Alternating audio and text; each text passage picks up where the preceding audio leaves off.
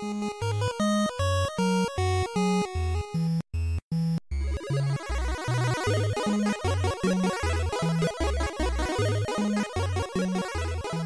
und herzlich willkommen zu einer neuen Folge voll verbuggt. Heute mit dem Marc.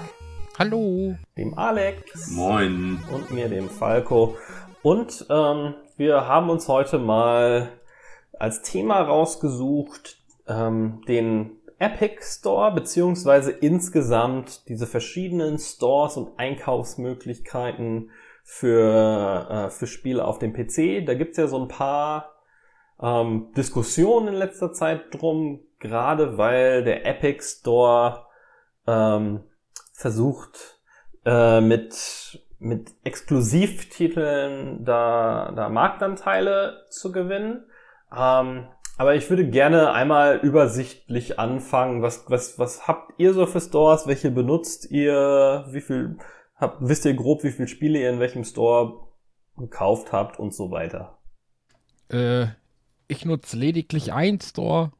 Das ist der Steam Store. Das war es auch. Ich habe noch GOG Store und ein, wie heißt der? Origin. Aber mhm.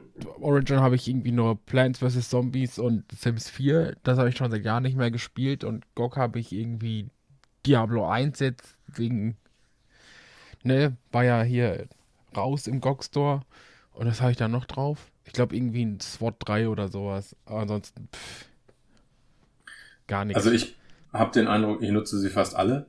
Mhm. Äh, ich habe Steam und auf Steam habe ich mehrere hundert Titel und teilweise, also bestimmt hundert Titel davon habe ich auch noch nie gespielt. Man bekommt ja, man bekommt ja an unterschiedlichsten Stellen für Steam Spiele hinterhergeschmissen, sei es Humble Monthly oder mein Bruder macht Humble Monthly und hat aber zwei Drittel der Spiele schon und schickt mir mhm. Keys für die anderen. Ja. Äh, dann benutze ich Origin tatsächlich auch für diese modernen Medal of Honor Spiele, für Dead Space, ähm, und ähnliche Konsorten. Mhm. Origin ist ja das EA-Äquivalent. Ja. The Sims beispielsweise, ich glaube The Sims 2 und The Sims 3 habe ich für Origin. Dann benutze ich tatsächlich auch Uplay. Für Uplay habe ich die ganzen Assassin's Creeds, die man sich so vorstellen kann. Ghost Recon Wildlands, äh, Splinter Cell, Division 1 und 2, Watch Dogs 1 und 2, also eigentlich die ganzen Ubisoft-Spiele, mhm. die ja genau meine besonderen, besonderen Vorlieben okay, abdecken. Dann auch über Uplay gekauft? Auch über, ja, vielleicht, äh, nee, anfangs noch Retail gekauft und über Uplay aktiviert Aha. und später dann über Uplay gekauft, genau. Okay. Mhm. Und GOG habe ich auch. Auf GOG habe ich aber, glaube ich, auch nur so drei, vier, fünf Spiele. Äh, das größte davon sicherlich Witcher 3. Und das habe ich auch über GOG gekauft. Und auch die DLCs habe ich über GOG gekauft. Ja. Und dann es gab auch hin und wieder auf GOG mal Sachen umsonst. Ich glaube mal so ein, so ein Fallout 1 und Fallout 2 habe ich mal bei GOG umsonst bekommen.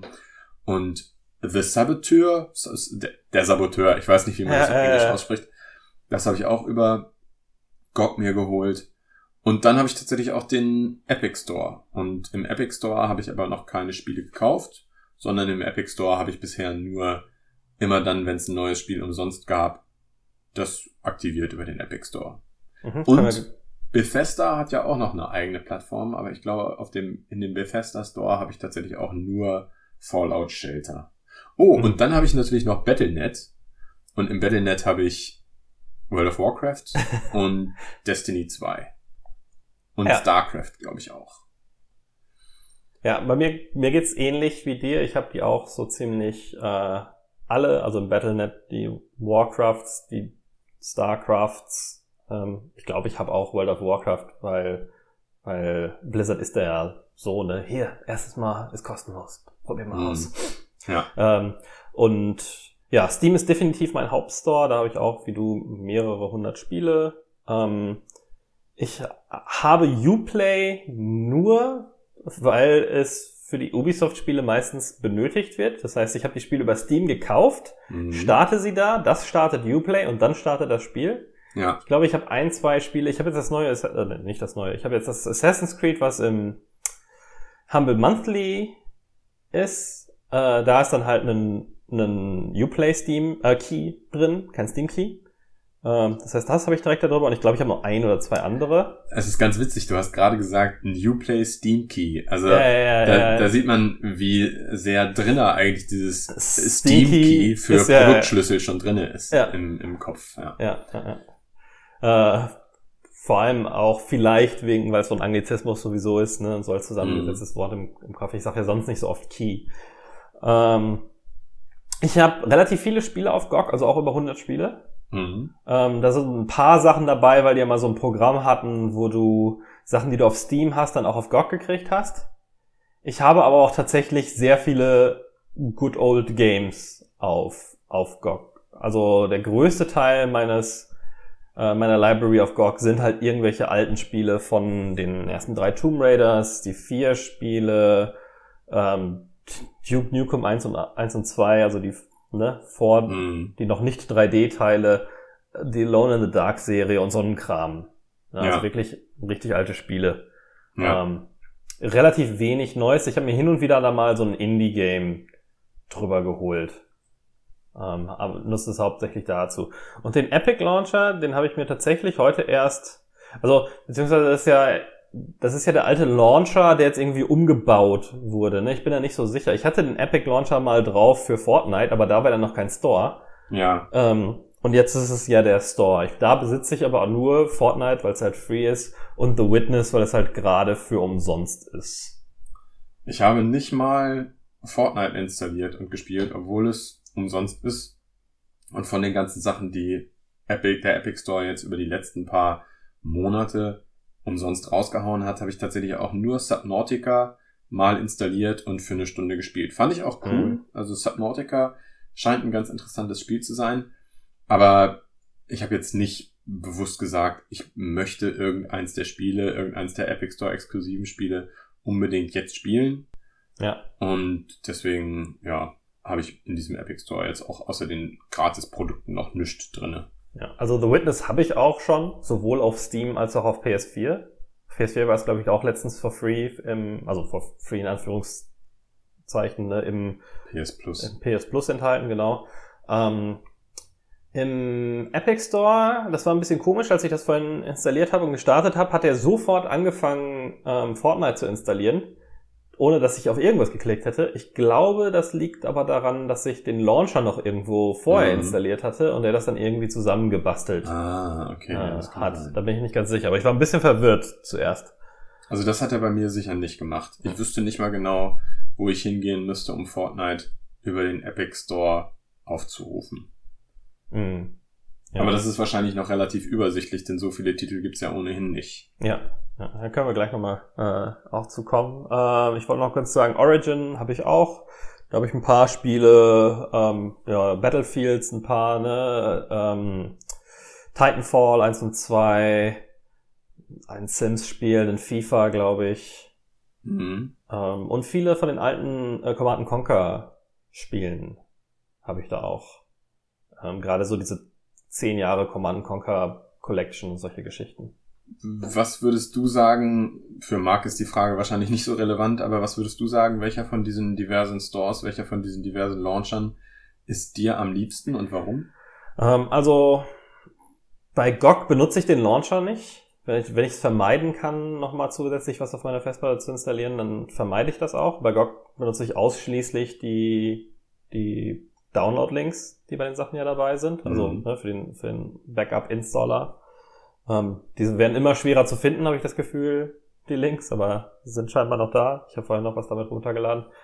Ähm, ich mag Steam am liebsten. Also auch so vor allem vom Umfang her. Ich benutze jetzt bei Steam nicht besonders viel diese ganzen Freundesliste und, und äh, Reviews und sowas. Also schon die Review Metascores und so und grundsätzlich, ob es positiv oder negativ gerankt ist, aber jetzt nicht, ich gucke jetzt nicht die Reviews von bestimmten Personen oder sowas nach. Mhm. Ähm, Steam, ich habe das Gefühl, Steam ist deutlich freier, was meine Einstellmöglichkeiten angeht. Zum Beispiel ist das der einzige Launcher meines Wissens nach, also es geht auf jeden Fall nicht beim Epic Launcher, wo ich einstellen kann, mit wie viel Geschwindigkeit ähm, das runtergeladen werden soll, wo ich das limitieren kann. Mhm. Das ist jetzt, wo ich äh, hier äh, Dänemark Internet habe, nicht mehr so relevant. Aber vor war es halt so, dass Steam halt, ich hatte so eine 10 Mbit Leitung und dann hat Steam halt sofort hochgezogen und die komplett benutzt. Ähm, selbst bei einer 50 Mbit Leitung haben sie das teilweise noch gemacht. Und damit war es dann halt ausgelastet. Ne? Und alles Mhm, andere, was klar. du machen wolltest, war dann irgendwie mega langsam. Und das, du kannst halt bei Steam einstellen, benutzt mal nur 3 Mbit oder sowas. Ja. Ähm, und das war ganz, ganz nett. Auch bei Steam kannst du so Sachen machen wie, keine Ahnung, Betas für gewisse Spiele aktivieren, also aussuchen, welche Version oder welchen Pfad du da nehmen möchtest. Du kannst bei Steam die äh, so Ko- Konsolen-Commands mitgeben, was ich jetzt nicht super häufig mache, aber bei den ganzen Counter-Strike-Spielen zum Beispiel oder hin und wieder auch mal, um ja, Test-Launches zu machen oder Startup-Screens zu vermeiden oder so, so eine Geschichten. Ähm,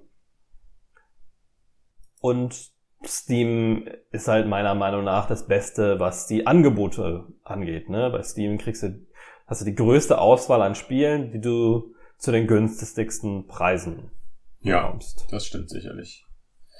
Von Bei den Exclusives abgesehen. Bei mir ist es tatsächlich, ich hätte nie gedacht, dass ich das sagen würde, aber bei mir ist tatsächlich mittlerweile, hat Uplay leicht die Nase vorne. Mein großes Problem bei Steam ist nämlich, dass es so ein Feature Creep gibt. Also sie, sie haben immer noch ein zusätzliches Feature an diesen Store rangeflanscht und die Übersichtlichkeit geht komplett verloren. Also es ist natürlich sowieso so, Übersichtlichkeit in dem Store gibt es gar nicht mehr, weil ja jeden Tag tausend neue Spiele released werden. Mhm. Das bedeutet, du musst schon sehr, sehr, sehr genau wissen, was du suchst, um es zu finden. Aber auch, also jetzt mal abgesehen von dem, dem einen Feature, das ich bei Steam ganz gut finde, dass du tatsächlich ein eigenes an Steam angeschlossenes Forum pro Spiel hast. Das finde ich tatsächlich ganz gut. Ja. Und das hast du bei Uplay nicht. Bei Uplay in die Foren zu gehen, ist ein ziemlicher Krampf. Aber Mhm. bei Uplay ist sogar das Kaufen von Spielen ein ziemlicher Krampf. Was sie allerdings wesentlich besser machen, ist die Übersichtlichkeit der eigenen Library und wie dann die einzelnen Spiele tatsächlich unterstützt werden. Ist natürlich auch kein großes Kunststück. Das meiste sind ja auch Ubisoft-Spiele Ubisoft, selbst. ja. Ubisoft ist da ganz interessant, ne? Äh, Die, die einzigen, die ihren eigenen Store haben und trotzdem immer so mit die ersten sind, äh, die bei solchen neuen Stores mit aufspringen. Mhm. Also die sind einfach überall dabei. Ja, aber das liegt vielleicht auch daran, dass sie mit jedem Nutzer, den sie beispielsweise in den Epic Store reinschieben, auch einen neuen Uplay-Nutzer bekommen. Mhm, ja. Denn du brauchst ja weiterhin, der, der Epic Store ist für Uplay dann ja nur sozusagen die Verknüpfung in das Uplay-Universum selber hinein. ja, bin ich jetzt auch von ausgegangen. Das ist ja bei Steam schon so. Ich habe jetzt Ja. kein Ubisoft-Spiel auf im Epic Store probiert, aber ja. Ja. Und was bei den Ubisoft-Spielen im Uplay eben ganz cool ist, du hast eine, eine sehr geile Übersicht, was so Achievements angeht. Du hast für jedes Spiel eine sehr, sehr gute Übersicht, was DLCs angeht. Du kannst immer noch so kleine Rewards freischalten, wenn du irgendwelche Aktionen machst und diese Uplay-Punkte da sammelst. Und das finde ich, finde ich eben sehr schön, sehr übersichtlich und gibt dir neben dem eigentlichen Spielen der Spiele noch was zu tun, wo du aber nicht erst durch 37 Screens durch musst. Beispielsweise Mhm. ist es bei Steam mit den Sales immer mal wieder so gewesen, dass ich einfach nicht verstanden habe, was dieser Sale zusätzlich zu den reduzierten Preisen noch an Features anbietet. Die, die packen in jeden Sale nochmal irgendwie so ein Minispiel mit rein, durch die ich aber in der Hälfte der Fälle einfach auch nicht durchgestiegen bin. Ach so, du meinst jetzt für diesen, für so einen Summer, Sale oder so. oder äh, Christmas Ja. Sale oder was auch immer. Okay, Und- da haben sie ja ihr komisches Trading Card. Ja, ne? und auch dieses Trading Card System, ja, das ist für drei oder vier Leute auf dem Planeten vielleicht ganz witzig, wenn man das machen kann. Aber für mich sorgt es einfach nur dazu, dafür, dass es ein zusätzliches Feature in einem ohnehin schon übersi- unübersichtlichen Launcher ist. Ein zusätzliches Feature, das ich überhaupt nicht möchte, mit dem ich mich hier auseinandersetzen will, das mir aber immer wieder vor die Nase gehalten wird. Beispielsweise poppt Findest oben du? rechts, ja, absolut. Oben rechts poppt doch ständig irgendwie dieses, dieser grüne Button auf, der dir sagt, du hast jetzt ein neues Item in deinem Inventory. Und die Idee dahinter war ja anfangs mal ganz nett. Wenn du das und das und das und das und das machst, dann bekommst du irgendwann mal einen Gutschein für ein rabattiertes Spiel. Ja. Das habe ich Ständ- ständig Gutscheine für rabattierte Spiele. ja, das ist in meiner Lebenszeit auch, ich würde jetzt sagen, Größenordnung 10 bis 15 Mal passiert. Aha. Aber es waren immer Spiele, ja, die super scheiße sind. die super scheiße sind. ja, stimmt. Also das ist Ja. ja für, für deren Entwickler vielleicht ganz Sehr, sehr selten. Also ich hatte hin und wieder mal tatsächlich äh, ein paar interessante dabei, das so, weiß ich nicht, Frozen Synapse und dann hier kriegst Mhm. du 20% auf Frozen Synapse 2 oder so. Ja. Ja, aber du kriegst Aber ja, von 100 Gutscheinen, die ich vielleicht bekommen habe, waren 80, 85 Spiele, die ich mir nie im Leben kaufen würde. Ja. So. Genau, und du kriegst Frozen Synapse 2 wahrscheinlich ohnehin drei Wochen später im Spring Sale nicht um 20% rabattiert, sondern um 45% rabattiert. Ja. Das ist doch, also das ist einfach nur ein zusätzliches Feature, das Steam möchte, das ich aber total beknackt finde. Ja. Insofern, Ich finde find bei Steam, dass man mit einer großen Library ein bisschen besser umgehen kann. mh, das stimmt. Ähm, ne, du hast eine Listenanzeige, also mal abgesehen davon, dass die Grid View, also größere Buttons für die Spieler hast, ziemlich bescheuert ist, weil wenn du da irgendwo auf was anderes als Spiel starten klickst, geht es sofort wieder in diese Listenanzeige zurück. Mh, Ähm, aber die Liste lässt sich gut anzeigen, Sachen, die installiert sind, Sachen, die nicht installiert sind. Du kannst ähm, Kategorien anlegen. Das, damit sollte man besser am Anfang anfangen. Ich habe damit irgendwann mal angefangen, als ich schon bei 500 Spielen war. Das war ein bisschen nervig, mh. die dann alle einzuteilen. Aber ich habe jetzt zum Beispiel, wenn ich jetzt irgendwie, keine Ahnung, habe Lust, einen Singleplayer-FPS zu spielen, habe ich mir dafür eine Kategorie gemacht und gucke dann da drin nach, wenn ich nicht so genau weiß, was ich spielen will. Das ist schon ganz nett. Das ist tatsächlich ganz cool. Aber, also ich meine, man hört natürlich auch schon daran, dass ich äh, von diesen Launchern wirklich 14 verschiedene auf meinem Rechner habe. Ich habe keine so besonders große Loyalität Steam gegenüber. Mhm. Steam ist für mich einfach nur ein weiterer Launcher, der, wo ich die meisten Spiele habe. Aber ansonsten bin ich jetzt kein großer Verteidiger von Steam und halte Steam auch nicht für den großen Verteidiger der PC-Gamer-Ehre. Hm. Ja, das ist der, ist die, die, diese äh, Dose Würmer will ich gleich auch aufmachen. Ähm, aber hast du denn eine Präferenz, wenn jetzt ein Spiel zu gleichen Preisen auf allen Plattformen rauskommt, auf welcher du es dir kaufst? Ist es dann wirklich Uplay? Also wenn es kein Ubisoft-Spiel ist, wahrscheinlich nicht. Aber ein Hm. Ubisoft-Spiel definitiv über Uplay, ja. Ubisoft spielt Uplay und ansonsten, was auch immer du Ansonsten- gerade auf. Wahrscheinlich, wahrscheinlich doch Steam. Ja. Denn einen Vorteil hat Steam gegenüber allen anderen Stores, meiner Meinung nach, zumindest zurzeit noch. Dadurch, dass es der größte ist und dadurch, dass so viele Spieler schon so eine große Library da haben, glaube ich, also sie sind vielleicht nicht too big to fail, aber die Wahrscheinlichkeit, dass Steam eingeht, ist, würde ich jetzt gerade noch tippen, geringer als bei anderen, allen anderen Stores. Mhm. Und ich habe so ein bisschen Sorge, was passiert mit meinen Spielen, die ich ja einfach nicht, also die ich ja faktisch nicht mehr besitze. Ja. Ähm, was passiert mit allen meinen Spielen, wenn der jeweilige Store, in dem ich es gekauft habe, irgendwann sagt, Leute, wir sind insolvent, wir machen unsere digitalen Türen zu und schließen unseren Store. Ja, ja, ja, genau. Und dann, ähm, wenn du Glück hast, wird dann nochmal gesagt, ihr könnt jetzt nochmal alle Sachen für den Offline-Modus runterladen.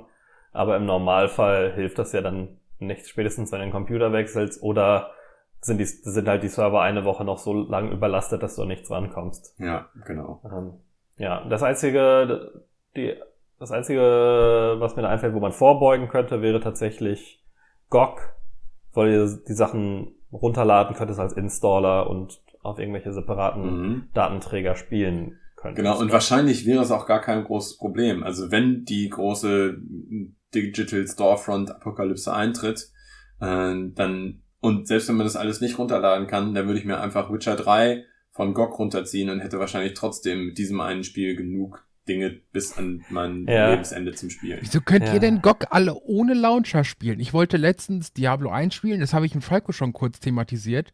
Da wollte ich hier Diablo 1 spielen und musste diesen scheiß GOG Galaxy Launcher installieren, nur um Diablo 1 zu spielen. Hm. Ist das vielleicht nur für die neuen Blizzard-Geschichten? Aber meinst du das, weil Blizzard gesagt hat, Alles Hier. schon, weil ja, Blizzard sagt halt, das muss über irgendwelche Launcher laufen. Bei, bei allen Spielen, die ich aufmache in meiner, ähm, wenn ich jetzt hier auf der, auf der Seite bin und da jetzt mein Sp- ein Spiel anklicke, dann steht natürlich ganz fett Download and Install Now, ne, den GOG Launcher. Hm. Und dort drunter steht ganz klein, oh, naja, nicht ganz klein, aber deutlich kleiner eingeklappt, Download Offline Backup Games Installer. Und dann klickst du da drauf, dann klappt sich das aus und dann zeigt das die Files. Mhm. Hm. Habe ich tatsächlich noch nicht ausprobiert. Also ich lasse das auch immer über den GOG Launcher laufen.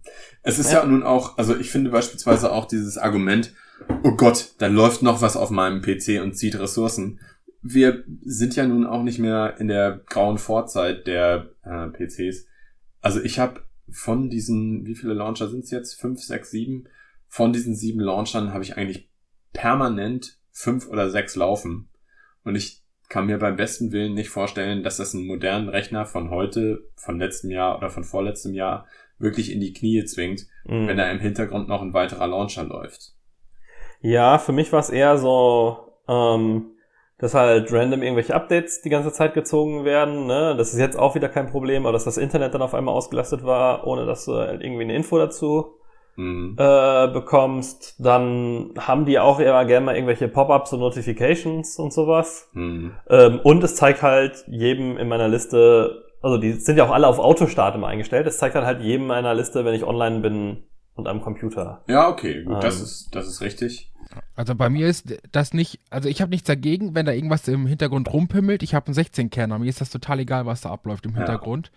Äh, bei mir ist das einfach, so wie Falco gerade schon sagte, jeder La Launcher startet automatisch, alle sehen überall, was ich immer wann spiele. Diese ganzen Pop-ups jedes Mal, die nerven mich. Und aktuell habe ich wirklich nur Steam installiert, eben genau aus diesem Grund. Und bei Mhm. mir kommt noch hinzu, äh, ich habe eine geile 1,6er Leitung. Was passiert wohl, wenn sich drei, vier, fünf Launcher gleichzeitig alle aktualisieren? Dann Ja, kriege ich hier gar nichts mehr hin. Also ich Ja. muss so ein bisschen aufpassen, was ich tue. ja, Deswegen- okay. Mhm. Ja, also ich habe bei den meisten auch irgendwelche Freundesnotifikationen und sowas ausgestellt. Und ein paar von denen erdreisten sich ja dann auch einfach mal Werbung anzuzeigen. So, ne? Ja, aber ich, ist, ich kann mich nicht erinnern, dass mir das tatsächlich schon mal passiert wäre. Was meinst du mit Werbung? Ach ja, Steam hat, wenn du es startest, hat es häufig so, ein, Ja. so einen Wobei News- Steam hat das lustigerweise nicht, äh, wenn es bei mir Auto startet. Ja, bei Das mir heißt eben bei mir auch nicht. nur, wenn es wenn ich es manuell starte. Ja, genau. Und ansonsten. Ich meine, Origin hätte sowas aber mal gehabt. Hey, hier Battlefield One Ja. jetzt out, kauf das mal als so eine Desktop-Notification. Origin Ja. ist der einzige Launcher, der bei mir nicht immer Autostart ist. Alle anderen gehen automatisch an. Und seit kurzem eben auch der Epic Launcher. Der Epic Store. Ja. Wollen wir da mal ähm, auf die, die Exclusivity-Diskussion eingehen? Äh, ja, gleich. Das, ah, ja, Also ja, ganz was? kurz, ich habe gerade nachgeguckt und ich, ich kann auch äh, Diablo 1 so runterladen. Ich habe es einfach nur nicht gesehen, weil das Ah, okay. So ein okay. äh, Dingens unten war, so ein Cookie-Hinweis. Es tut mir Ja, leid. es, es sieht nicht aus wie ein Link und es wurde auch, Ja. also ich habe auch das Gefühl, dass sie es ziemlich gepusht haben. Ne? Der Button für den Launcher wurde immer größer und größer und das andere wurde immer grauer und Mhm. kleiner. So äh, Echt mal. Ein bisschen Agenda. Aber ich glaube, die Community würde dazu sehr Shitstorm laufen, wenn das nicht mehr möglich ist, weil das so einer so der Grundpfeiler von GOG ja immer war. Ne? Das ist halt Offline-Backups, keine DRM und so weiter. Von der Idee her finde ich GOG auch tatsächlich am charmantesten, aber vom Launcher her finde ich es eben nicht so besonders gut. Die haben ja mal blöderweise äh, so ein so ein Gag gemacht, dass sie pleite gehen und GOG zumachen, ne? Ja. Nur so just for fun als Werbegag oder sowas. Ich mhm. glaube nicht mal, dass es irgendwie ein April-Scherz war. Und das war schon arg dämlich. Ja. So. Wenn Also- du das Vertrauen zerstören willst in dein System. Äh und denen geht's ja auch nicht so gut gerade, ne? Die haben ja jetzt wieder ein paar Leute entlassen müssen. Ja, aber haben sie nicht auch ein paar Wochen später gesagt, sie wollen wieder um, um 30, 40 Leute aufstocken? Keine Ahnung, kann Also- sein, ja. Aber solche, solche Meldungen füttern halt diesen Zweifel so ein bisschen, ne? Absolut. Aber bei mir eben nicht nur an GOG, sondern bei mir eben auch an allen anderen. Dieses grundsätzliche Problem, was entsteht, wenn der Store nicht mehr existiert, das ist bei allen anderen Stores ja noch größer als bei GOG. Ja. Also das ist, das ist vielleicht auch so ein kleines bisschen blöd. Wenn einer von denen drauf geht, dann soll es bitte GOG sein. Und bei denen bin ich eigentlich sicher, dass ich meine Spiele noch bekomme. Ja. Ja, ja, dann Das würde ich mir auch schnell noch eine kleine externe Festplatte holen, Ja, die ganzen Launcher, äh, die ganzen, ja, ganzen Installer da drauf packen. ja. Ja, okay, aber ähm, genau, Epic, Epic Launcher ist vor allem dadurch in die Schlagzeilen gekommen, weil die haben natürlich das ganze Problem wie diese ganzen anderen Launcher. Wir haben ja gerade schon erzählt, wie viel es von denen gibt. Und da muss man irgendwie Marktanteil gewinnen. Und Mhm. den Weg, den Epic da äh, geht, ist sich exklusiv Titel zu sichern, hauptsächlich. Ähm, also die haben auch ein bisschen bessere Konditionen, da können wir gleich noch mal kurz drüber sprechen, aber äh, der, das Große, was natürlich am, am häufigsten diskutiert wird, ist, dass es jetzt einige neue Spiele und da auch Ubisoft drunter, ihren eigenen mhm. Launcher jetzt mal ausgenommen, glaube ich, aber ähm, auch Ubisoft einige Spiele drunter hat, die jetzt nur noch da erhältlich sind.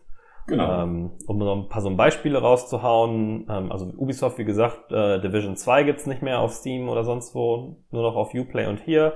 Anno, das neue, ist da drunter, aber auch andere Titel wie Metro Exodus, World War Z, was gerade zur Aufnahme heute, glaube ich, sogar erschienen ist. Ähm, angekündigt Borderlands 3, äh, nur darüber und so ein paar andere Geschichten. Ja, ähm, Ancestors Humankind Odyssey von mhm. Patrice Desilets mhm. soll auch erstmal Epic Store exklusiv erscheinen. Ja. Denn das ist ja auch das, was man noch dazu sagen muss. Also ich habe bisher noch von keinem Fall gehört, wo es über eine zeitliche Exklusivität hinausgeht. Also es sind, ja. sind dann Exklusivdeals, ja, aber diese Exklusivdeals gelten dann für sechs Monate bis ein Jahr. Ähm, und ein Spiel, was beispielsweise auch Epic Store exklusiv ist, was ich mir deswegen, beziehungsweise nicht direkt deswegen, sondern aus dem sekundären Grund nicht geholt habe, ist An nicht Anthem, Ashen. Mhm. Äh, auf Ashen hatte ich mich eigentlich ziemlich gefreut. Ähm, hab ne, habe auch so die, die Vorberichterstattung verfolgt und wollte das, ich glaube, das habe ich auch in unserem Podcast gesagt, ja. wollte das eigentlich gleich zu erscheinen spielen, weil Ashen ja auch so einen passiven Multiplayer hat. Mhm. Also ja. du landest gegebenenfalls einfach in dem Spiel von einem anderen Spieler oder der landet bei dir und dann spielt ihr zusammen. Ja. Ganz genauso. So Dark Souls mäßig, ne? Ja, Dark Souls mäßig äh, oder eben auch wie bei Journey. Journey ja. Und Journey fand ich ja fantastisch, genau deswegen. Und weil es eine geile Grafik hat und eine tolle Geschichte erzählt. Aber das finde ich eigentlich ein sehr, sehr charmantes System. Du hast keine Möglichkeit, den anderen zu flamen oder ihm das Spiel kaputt zu machen, weil du keine Möglichkeit zu kommunizieren hast. Aber du kannst trotzdem mit jemand anderem zusammenspielen, der eben cleverer agiert als ein NPC. Und deswegen wollte ich es mhm. eigentlich auch zum Launch spielen. Ich wollte es aber nicht für 40 Euro kaufen. Mhm. Und ähm, für das Problem, also dieses sekundäre Problem bei dem Epic Store ist eben, dass die Preise sehr, sehr stabil sind. Sie haben noch keine richtigen Sales angekündigt und meines Wissens auch noch keine storeweiten Sales gemacht. Das ist sicherlich auch ein Grund, warum Entwickler das charmant finden. Also die mhm. Preisstabilität hat ja deswegen äh, so stark verloren oder es ist deswegen so stark eingebrochen, weil Steam auf Steam ständig Sales stattfinden und die Sachen kurz nach Erscheinen, also bei Shadow of the Tomb Raider beispielsweise einen Monat nach Erscheinen, schon um 20%, 30% reduziert sind. Und das hast du bisher beim Epic Store noch nicht. Hat bei mir aber nur dazu geführt, dass ich es noch nicht gekauft habe. Hm. Wobei es sind alles Spiele, also alle Spiele, die es auch auf Steam gibt, habe ich heute mal so drüber geguckt, weil ich mich, ich wollte ein Spiel kaufen, um mal diese Kauferfahrung zu machen und nicht nur die kostenlosen Spiele im Epic Store zu haben. Und es gab kein einziges, was mich interessiert hätte so sehr, dass ich es für den Preis kaufen würde. Ähm, und dann dachte ich so, ah, ja, hier Wildlands noch für 50 Euro, das muss doch billiger sein, woanders ist es aber nicht auf Steam. Also die Preise waren alle identisch zu denen auf Steam. Ghost Recon Wildlands? Ja. Das gab's, also es gab's auf jeden Fall schon mal reduziert. Vielleicht mal zeitweise, ja, aber ja. im Moment ist es auf beiden für, für 49,99. Okay. Ähm, und im Epic Store insgesamt gibt es, glaube ich, nur zwei Sachen, die gerade runtergesetzt sind. The Witness, nämlich auf 0 Euro. Und dann gibt es da ein Spiel zur Pre-Purchase, Trover Saves the Universe, von dem ich noch nie gespielt, noch nie gehört habe, was es äh, im, im, in der Vorbestellung für 2,50 Euro günstiger gibt. Das gibt es mhm. dann nämlich für 22,50 statt für irgendwie 25 Euro. Ja. Das ist, das ist ja auch eine Sache, dass du gerade, was du gerade angesprochen hast. Das ist eben ganz interessant, dass sie nicht nur Exklusivspiele haben, sondern sie haben auch alle zwei Wochen ein neues Spiel für komplett umsonst. Mhm. Und das ist das, was mich ursprünglich in diesen Store getrieben hat. Ich habe gesehen. Was ja auch der Grund der Maßnahme ist, würde ich genau, sagen. Ne? Genau. Ich habe gesehen, ich glaube, das erste war tatsächlich sogar Subnautica. Ist umsonst. A, ich habe kein Problem damit, mir einen weiteren Launcher auf dem Rechner zu ziehen. Ich habe ja sowieso schon sechs verschiedene, ein siebter stört mich auch nicht. Mhm. Ähm, und dann mhm. gucke ich mir eben einfach dieses runter oder dieses ähm, dieses Spiel für umsonst gucke ich mir eben an. Das mache ich übrigens auch beim Humble Store. Also beim Humble Store sind hin und wieder ja auch Mhm, ja. Spiele komplett umsonst. Und ähm, dann, dann hole ich mir die eben auch. Haben ist besser als brauchen. Ja. Ja, kann ich verstehen. Ja. Also, wie gesagt, ich habe bei The Witness auch nochmal auf Get geklickt, auch wenn ich es schon zweimal habe. Mhm. Warum auch nicht so, ne? Kann nicht schaden, das nochmal irgendwie in einem extra Account. Genau, naja, Wenn, aber wenn das Steam ist, dann irgendwann pleite geht, dann. das ist ja durchaus etwas, äh, wo, wo es genug Leute im Internet gibt, die sagen, genau das kann eben schaden. Also zum einen, indem du bei diesem Spiel mitmachst, äh, indem du dir die Gratistitel da holst und den Launcher installierst, ähm, unterstützt du schon Epic bei ihren finsteren Geschäftspraktiken und sagst im Prinzip, das ist okay, was, was die mit ihrem Launcher machen, das ist okay, dass die Exklusivtitel einkaufen und viele Leute im Internet behaupten zumindest, ich weiß nicht, ob sie es wirklich machen, aber ich könnte es mir schon vorstellen, dass sie den Epic Store komplett boykottieren, eben wegen der Exklusivtitel. Mhm. Ja, das ist, glaube ich, so das, das große Thema daran, ne, dass es dem, dem Kunden am Ende Optionen nimmt. Ne? Du sagst halt, du musst halt dich jetzt, du musst diesen Launcher benutzen, auch wenn dir die Features nicht gefallen, wenn du ihn schlechter findest oder warum auch immer, obwohl es, äh, obwohl du einen gut funktionierenden Store hast. Also quasi, äh, sagen wir mal, ähm, es gibt jetzt eine neue, eine neue Cola-Variante und die gibt's dann aber nur bei Aldi und die Leute beschweren sich, weil sie sich eigentlich auch bei Lidl kaufen wollen oder so. Oder in dem, Sto in dem Laden, in den sie sowieso gehen und jetzt ist es unangenehmer, weil Aldi irgendwie schlechte Geschäftspraktiken hat oder ähm, keine Ahnung, weil es weiter weg ist oder sowas, ne? Mhm. Ich sehe das Ganze aber ein kleines bisschen anders, um ehrlich zu sein. Ich Mhm. auch. Ich wollte gerade sagen. Schieß Also, los. Also, äh, Marc, fang, fang ruhig gerne an. ja. Ähm, ich kann es nicht verstehen, dass da auf einmal so eine Aufruhr ist, weil irgendwelche Stores irgendwelche exklusiv da Titel haben möchten und alles. Ähm, erstens ist es natürlich ein ziemlich genialer Geniestreich, ne? da muss man einfach mal drüber hinwegsehen. So, es ist halt, ne, äh, die Kunden kaufen, was du hast, wenn du was Gutes hast, kaufen die das halt. Und Mhm. auf der anderen Seite, mittlerweile ist jede Konsole, die man sich kauft, hat Exklusivtitel und so. Also ich will das jetzt nicht richtig vergleichen, aber ne, so, es beschwert sich auch keiner darüber, dass die Xbox eine Exklusivtitel hat. Es beschwert sich keiner, dass die Switch Exklusivtitel hat.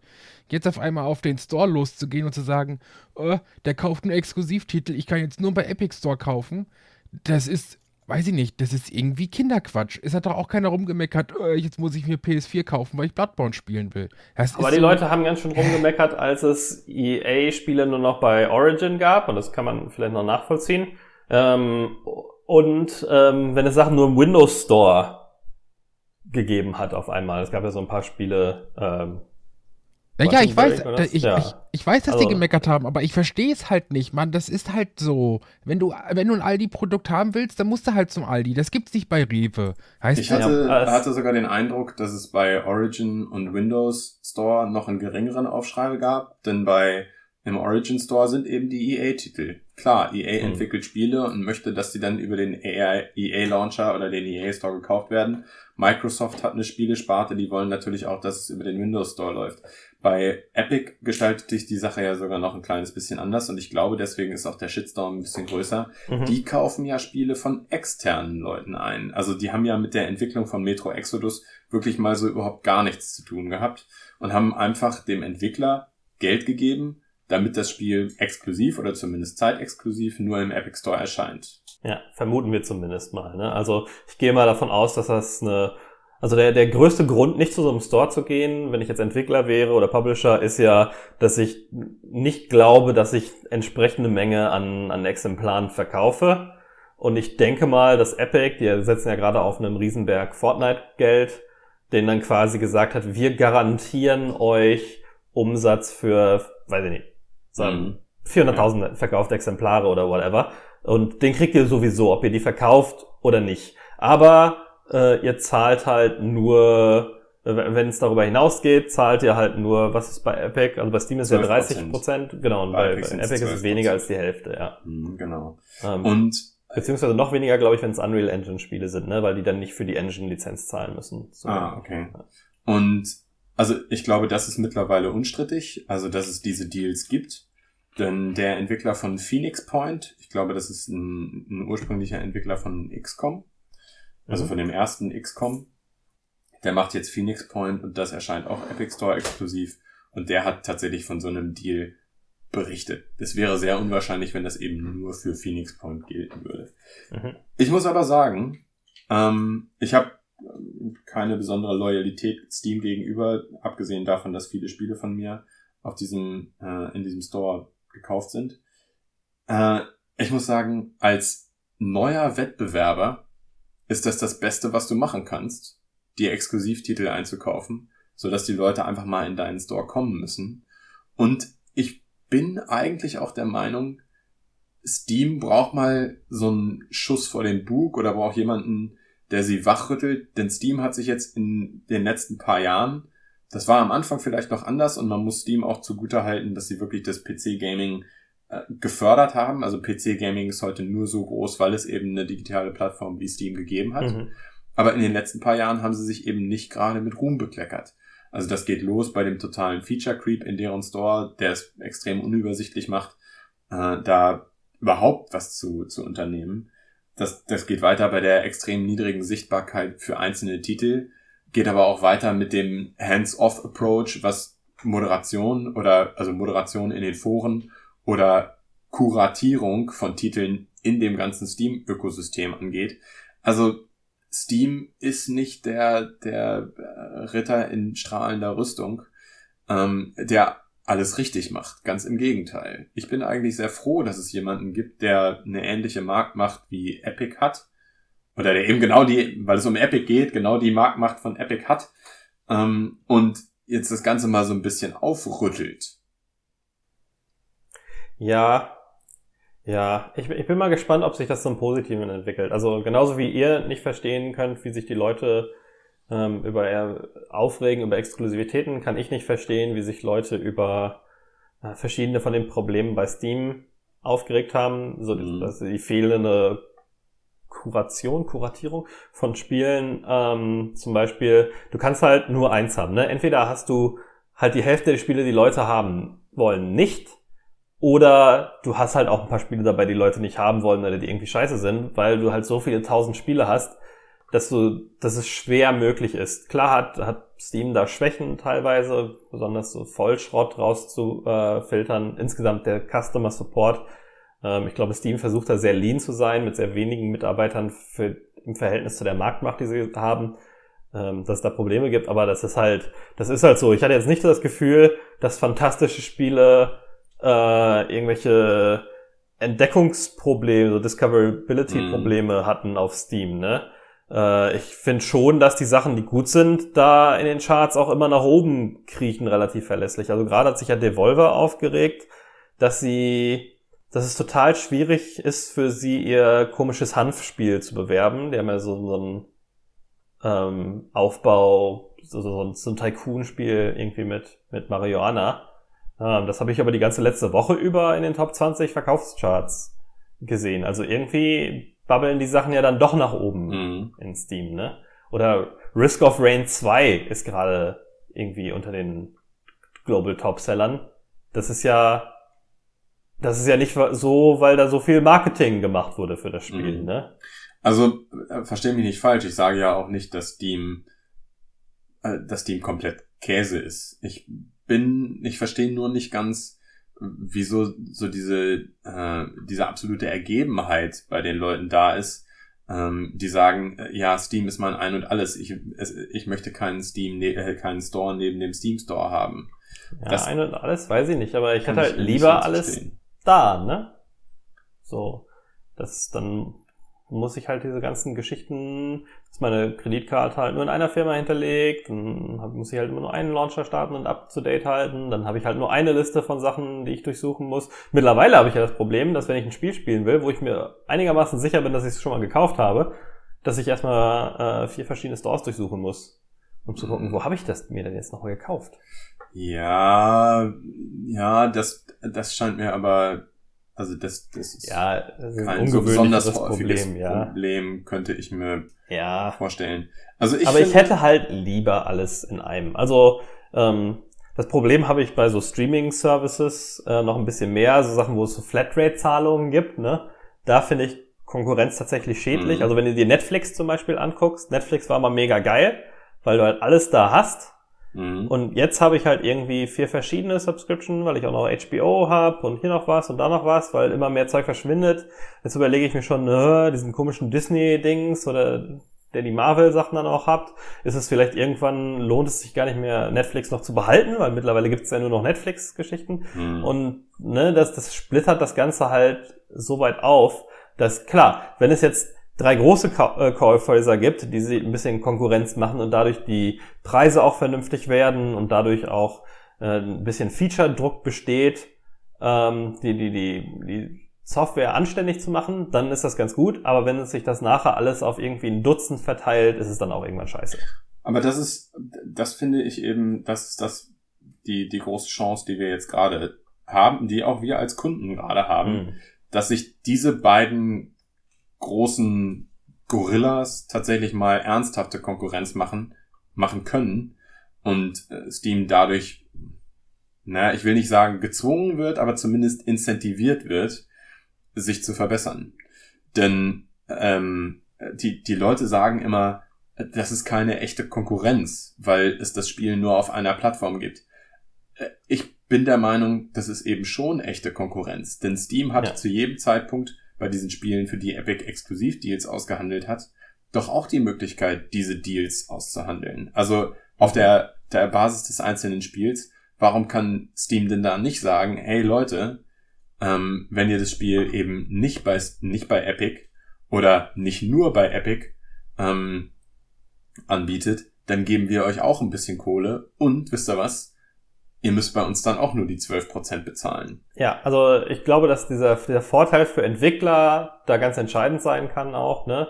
Ähm, ich glaube, Epic hat da so ein bisschen Blut geleckt, als sie Fortnite Mobile rausgebracht haben und so festgestellt haben, äh, scheiße, an den 30% kommen wir gar nicht vorbei. Mhm. Ähm, also an, bei, bei Android haben sie es ja dann trotzdem gemacht, das Risiko eingegangen, das als einfach so als, als App zu releasen, die dann noch irgendwelche Spezial, das musst du erst noch separat bestätigen, dass du unsichere Quellen, aus unsicheren Quellen Sachen Mhm, installieren genau. musst und sowas. Das ist ja dann ein Riesenblocker, glaube ich, für viele so Normalo-Spieler. Ähm, jetzt nicht für, für, für irgendwie technisch sehr versierte Leute, aber für den normalen Android-Benutzer ist das, glaube ich, eine Riesenhürde. Ähm, und dann haben sie sich, glaube ich, gedacht, das geht auch günstiger. Und ich glaube auch, dass es mittlerweile verdient ist, dass es günstiger geht. Weil Steam war mal eine Zeit lang, da hätte ich gesagt, die Marketing-Power, die Steam mit sich bringt, allein das da gefeatured sein, in den, in den Sales mit sein, Mhm. dieser, dieser Mehrwert, der das bringt, das ist, ist es auf jeden Fall die 30% wert. Also du konntest ja als Indie erfolgreich sein mit einem sehr guten Spiel auf Steam, ohne dass du einen Publisher brauchtest, der viel mehr Geld Mhm. genommen hätte. Ja. Äh, ne? Daher fand ich, das war schon gerechtfertigt. Mittlerweile, wo das ein Privileg ist, was wie eine Lotterie nur an 2% der Spiele ausgeschüttet wird, äh, sind die 30% schon ganz schön happig. Ja. Also dafür, dass, dass halt irgendwie Updates gehostet werden ne? und eine Zahlungsoption äh, angeboten wird, Ja. das, das kriegt man anders billiger.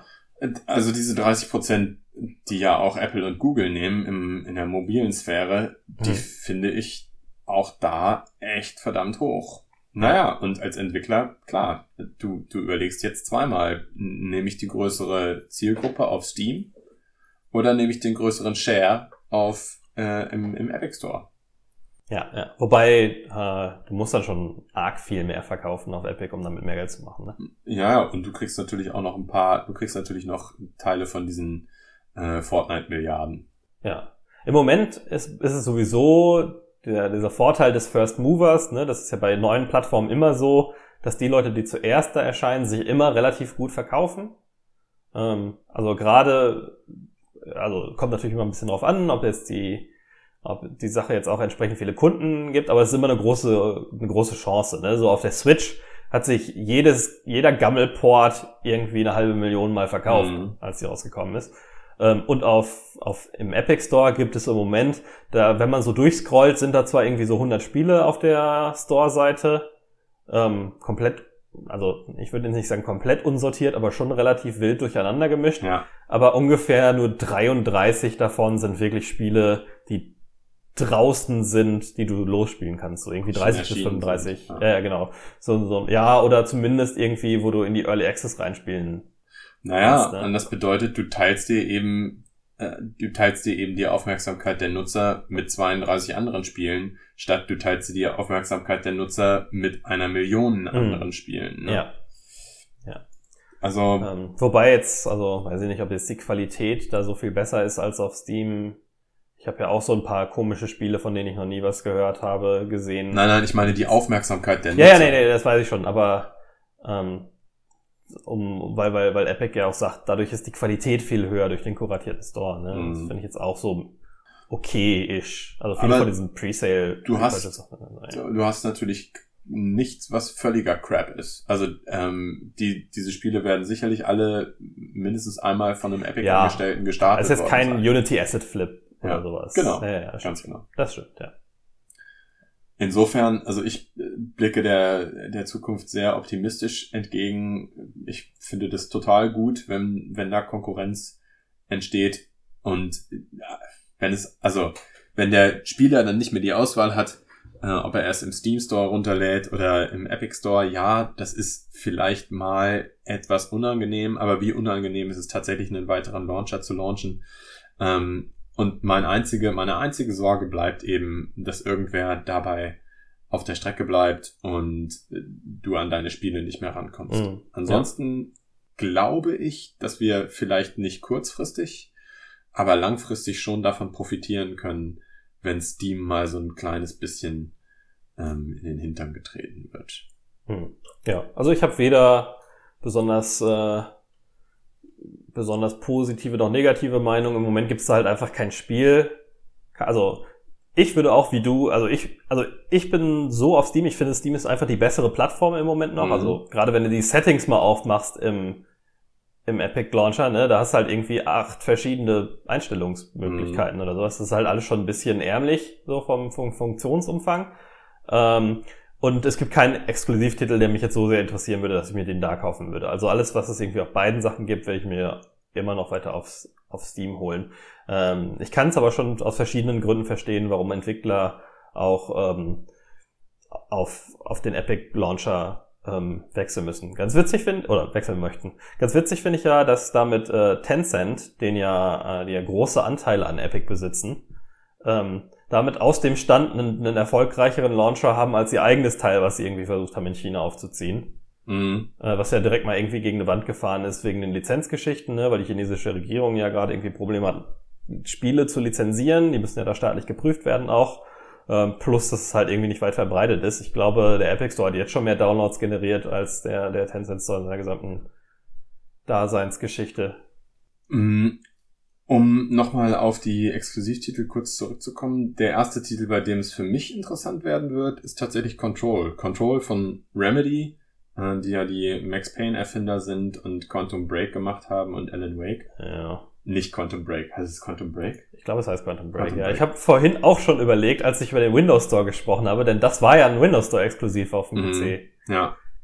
Und ähm, das habe ich tatsächlich dann aber auch nicht im Windows Store gekauft, sondern ich habe es dann erst gekauft, als es auf Steam kam. Aber Ja. Control könnte ich mir, warte ich jetzt schon eine ganze Weile drauf. Äh, Remedy hat bisher auch immer Spiele gemacht, Ja. die ich gut fand. Also es Ja. ist so meine Art Spiel. Und äh, Control könnte sein, dass ich mir das, dass das das erste Spiel sein wird, was ich mir im Epic Store tatsächlich hole. Bei Remedy warte ich jetzt immer erstmal so auf die Reviews. Die letzten paar Spiele, ich finde bei Remedy ist das Gameplay immer gut, Mhm. ähm, aber du musst halt auch immer dir eine Stunde an, an Skippable Cutscene pro Level angucken, habe ich so das Gefühl. Also ich wollte letztens Max Payne 3 nochmal spielen, Ja. das war echt eine Tortur. Aber Max Payne 3 ist nicht von Remedy. Mit Max Payne 3 hat Remedy Ja? nichts mehr Gar zu, nichts zu tun. tun? Gar nichts Okay. mehr zu tun. Das ist komplett Aber bei, bei Quantum Break war es auch. Ja, bei Quantum Break So. ist das, Und gehört Alan, das auch dazu. Alan Wake hat, äh, bei Alan Wake kann ich es noch ein bisschen mehr nachvollziehen, weil es ein Horrorspiel ist auch und du brauchst halt ruhige Momente, um Mhm. intensive Momente in Horrorspielen aufzubauen. In Actionspielen stört's mich ja. Also, ähm, Quantum Break hatte ja auch diese, äh, diese äh, TV-Serien-Episoden. Das war, das Mhm. war schon ein bisschen speziell, definitiv. Aber ich fand es trotzdem, bis auf den Bosskampf, ich glaube, über den Bosskampf haben wir sogar auch mal gesprochen hier im Podcast. Bis auf den, äh, den Endkampf fand ich das ein wirklich fantastisches Spiel. Naja, gut. Dann wollt ihr noch irgendwas anderes zu den Stores äh, loswerden? Äh, Marc. grad nicht. Weil dann, Alex, du wolltest ja noch über ein, zwei andere Sachen äh, Richtig, sprechen, bevor richtig. wir zu unseren, zu unseren zuletzt gespielten Spielen kommen. Äh, da, leite das doch mal ein. Genau, äh, wo wir ja gerade auch schon äh, ganz viel über Ubisoft und Uplay, Uplay gesprochen haben. Ähm, zwei ihrer größten Marken sind ja Watch Dogs und Assassin's Creed. Assassin's Creed natürlich noch mehr als Watch Dogs. Und für beide Spiele ist in den letzten paar Wochen geleakt worden, also irgendwie rausgekommen Ja. und auch bestätigt. Also nicht bestätigt von Ubisoft, aber zumindest bestätigt äh, von mehr als nur einer Quelle. Also mehrere Quellen haben das unabhängig voneinander gesagt, in welchen Settings die beiden Spiele spielen werden. Und Das finde ich ja ganz witzig bei Ubisoft, äh, gerade bei Assassin's Creed, das ist ja mittlerweile schon ein Running Joke, ne? Also ich weiß nicht, ob sie es mittlerweile absichtlich machen, aber es kommt kein Assassin's Creed Spiel raus, habe ich das Gefühl, wo nicht äh, vorher das, äh, das Setting geleakt ist. Das hat ja bei dem hier in London da angefangen. Äh, Ja. dass es irgendein Ubisoft-Mitarbeiter einem im Flugzeug auf dem Weg zur GDC mal erzählt hat. mhm. Einfach so Spaß. ich, Und, und äh, das ist seitdem, glaube ich, immer passiert, oder? Bei jedem Einzelnen. Ja, das kann gut sein. Ich könnte mir sogar, also das ist jetzt ein bisschen, bisschen sehr Aluhut Verschwörungstheorie Theorie mäßig. Ich könnte mir sogar vorstellen, dass das, also dass sie das, wenn das passiert, gar nicht so schlimm finden oder wenn sie das sogar selber lancieren. Mhm. Denn du hast durch diese Leaks hast du ja trotzdem immer noch mal wieder einen ganz gewaltigen, ähm, äh, eine ganz gewaltige Diskussion. Also du, du startest sogar, bevor du den Marketing gemachten Hype auslöst, startest du sogar noch mal mit so einem Grassroots Hype. Mhm. Ja. Ähm, und sie, ich, ich finde, sie nehmen sich ja auch nicht großartig viel damit. Es bricht ihnen ja keinen Zacken aus der Krone, wenn die Leute schon vorher wissen, oh, das spielt da und da oder Hm, oh, das hat die schon. und die, da geht's um die und die Epoche. Vielleicht sorgt das sogar eher noch für Für Hype. Spekulationen in die Ja. entsprechende Richtung, für Diskussionen. Du hast auf jeden Fall wieder sehr viel Aktivität in den Foren und so weiter. Und die Leute, wir beispielsweise in diesem Podcast, der ja nun auch von einer ganzen Reihe Leute gehört wird, ähm, reden jetzt beispielsweise über Assassin's Creed und Watch Dogs, bevor die überhaupt mit ihren Marketingkampagnen angefangen haben, bevor die Spielen den wir Trailer direkt in die Hände der Ja, Industrie. Genau. Ja. Aber äh, ich habe mich jetzt durch den Einwurf quasi selber noch weiter auf die Folter gespannt. Ich weiß es nämlich gar nicht. Äh, erleuchte uns. Lass uns diskutieren. Marc, hattest du irgendwas gehört? Äh, nein, noch gar nichts.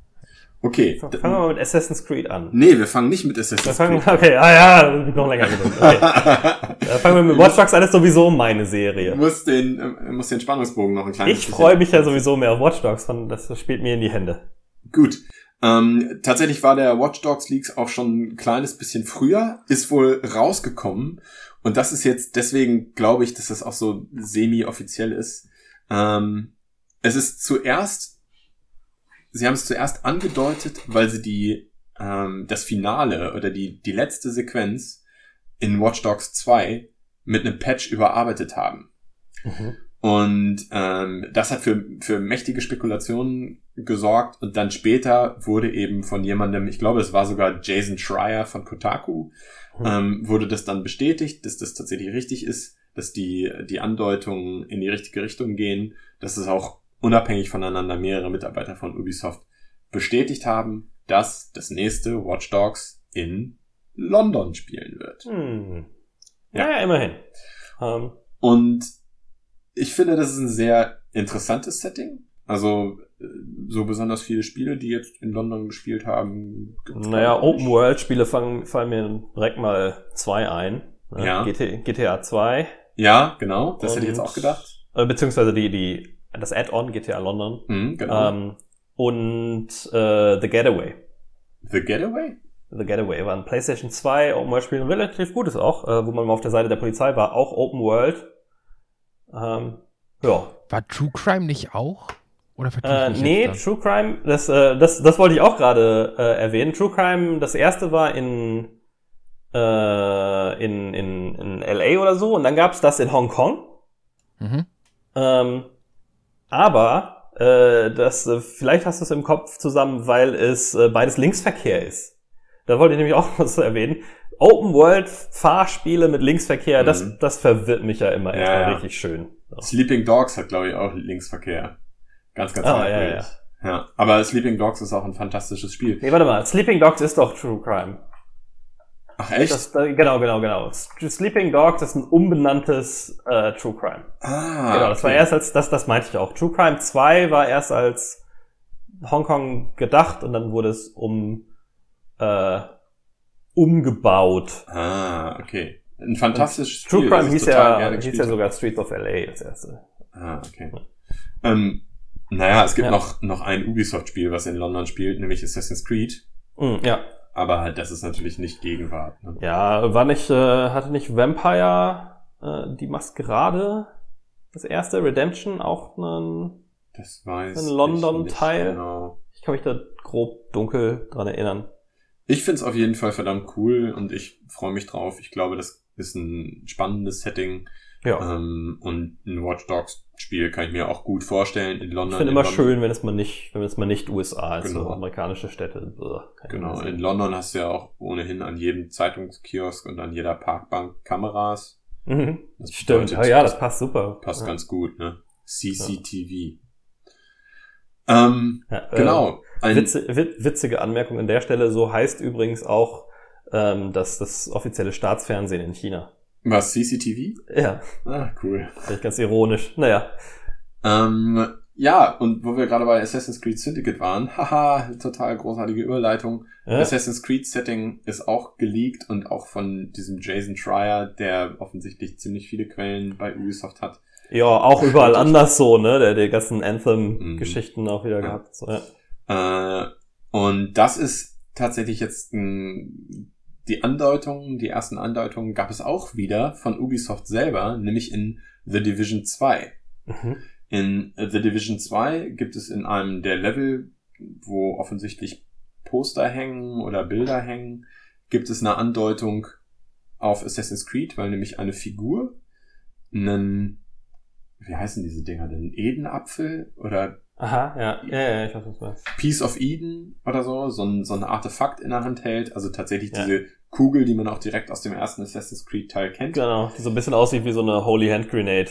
Genau. Ja. Genau. Und äh, wie gesagt, eine Figur trägt diese Holy Hand Grenade und da drunter steht Valhalla. Und Aha. tatsächlich wird das nächste Assassin's Creed ein Wikinger-Setting haben. Ah, interessant. Uh. Wikinger-Spiele gibt's auch nicht Ja. allzu oft. Genau, de- den Eindruck habe ich nämlich auch. Also ja, bei For Honor konntest du Wikinger spielen, aber Ja. da hört's dann irgendwie schon auf. Viking äh, bezeichnenderweise war ein sehr schönes Wikinger-Spiel, was ich total gerne gespielt habe. War das nicht ein Echtzeitstrategiespiel? Nee, nee, nee, nee. Äh, das ist so ein Third-Person-Action Ah, äh, okay. Spiel. Also sehr God of War ich auch. Ähm, Äh, Es gab jetzt letztens von den Leuten, die Hatred gemacht haben, 360 Spiel war das. äh, bei den, von den Leuten, die Hatred gemacht haben, gab es ein Echtzeitstrategiespiel und das Mhm. hieß Ancestors. Und deswegen verwechselt man das gerne mal mit Ancestors Humankind Odyssey oder The Human Odyssey oder wie das heißt. Ja. Ähm, aber das ist ein Echtzeitstrategiespiel im Wikinger-Setting. Aber ich finde auch, ich kann mir das Äh, gut du, meinst, glaube ich, dass äh, Vikings Wolves of Midgard. Das war so ein Strategiespiel auch, was, was irgendwie 2007 rausgekommen Nee, ist. ich meine jetzt tatsächlich konkret Ancestors heißt Ah, du es. meintest das, okay. Ja, ja. Ähm, und ich finde dieses Wikinger-Setting ziemlich interessant. Ja, finde ich cool. God of War hat das ja auch so. Genau. Das letzte, ne? Und es ist schön, schön unverbraucht. Ich kann mir auch ein Assassin's Creed mit seinem locker, leichten, flockigen Gameplay für Casuals wie mich, kann ich mir das sehr, sehr gut vorstellen. Meinst du, haben dann auch mal wieder Boote? Gab es in den letzten Boote? Ja, ja, Nicht so- nicht Boote so- gab's in Origin und Boote gibt's auch sehr, sehr stark wieder in Odyssey. Ah, okay. Aber so wie, nicht so wie in, hier in dem Piratenspiel, oder? Doch, ganz genau so. Ah, so richtig so. Also Ja, in dem aktuellsten Assassin's Creed Teil hast du wieder dein eigenes Schiff mit deiner eigenen Besatzung und muss Interessant. Kämpfe zur See aus. aus Da haben sie sehen, mit- da haben sie mit Black- verfolge. Da haben sie mit Black Flag echt ein schönes Template gemacht, ne? Das sie Ja. jetzt überall Black Flag drauf fand ich super. Black ja Flag war auch klasse. Aber jetzt Nicht haben, als Assassin's Creed Spiel, sondern als Piratenspiel. ja, ja, Ja. genau. Und äh, jetzt kommt Black Flag mit Wikinger-Setting, ist ja auch geil, ne? So. Ja, ja. schon Und gut. sie haben, sie haben für Black Flag haben sie ja tatsächlich auch in Assassin's Creed 3 schon den Grundstein gelegt. Du hattest ja in Assassin's Creed 3, allerdings in sehr, sehr viel begrenzterem Rahmen, Äh, hattest du ja auch schon Seeschlachten. ja. Und darauf baut das eigentlich im, im Grunde alles auf. Jetzt kommt demnächst auch noch dieses Skull and Bones, was sicherlich auch ein ähnliches Kampfsystem haben wird, wo es eigentlich nur um die Kämpfe zur See geht. Naja. Hm? Weiß ich nicht, ob das ähnlich, also das sah schon sehr, keine Ahnung, sehr, sehr anders aus. Das war mehr so, ich hatte da mehr so ein, so ein, wie so ein Sci-Fi-Spiel, so reine Seeschlachten, wo man sehr entfernt schien vom, Meinst also nicht, das, Tolle bei Assassin's Creed war ja, du, du hast diese riesen Seeschlacht und Dings, Mhm. die Schüsse gehen hin und her und zack, zoomt es rein und du äh, schwingst dich von den, von den Segeln rüber auf das andere Boot. Ah, diese, okay. diese Verbundenheit der, Systeme. Und das hast du ja Mhm. in Skull and Bones überhaupt nicht. Ne? Das ist so stimmt. ein das Entern wirst du wahrscheinlich bei Skull and Bones nicht haben, ja. Das ist richtig. sehr, es, also von den Videos, die ich gesehen habe, war das sehr abstrahiert, sehr mechanisch. Äh, Das sah eher aus wie EVE Online als wie Assassin's Creed, so vom Gefühl her. Okay, gut. Aber also ich könnte mir vorstellen, dass sie einfach gesehen haben, diese Seeschlachten, das ist ein Thema, das interessant ist. Hm, Da können wir ja. auch noch ein komplettes Spiel draus machen. Also, lange Rede, kurzer Sinn. Assassin's Creed Kingdom ist irgendwie der Arbeitstitel. Mhm. Ähm, Wikinger-Setting. Ich habe keine Ahnung, in welchem Land es jetzt tatsächlich stattfindet oder ob man zwischen verschiedenen Ländern hin und her reisen kann. Ich fand ja auch die Karte in Odyssey, fand ich fast schon ein bisschen zu groß oder finde ich aktuell immer noch viel zu groß. Vielleicht dampfen sie es ja ein bisschen ein, dafür bist du aber in zwei oder drei unterschiedlichen Ländern, weil du mit deiner Wikinger-Truppe ein bisschen rumkommst oder so.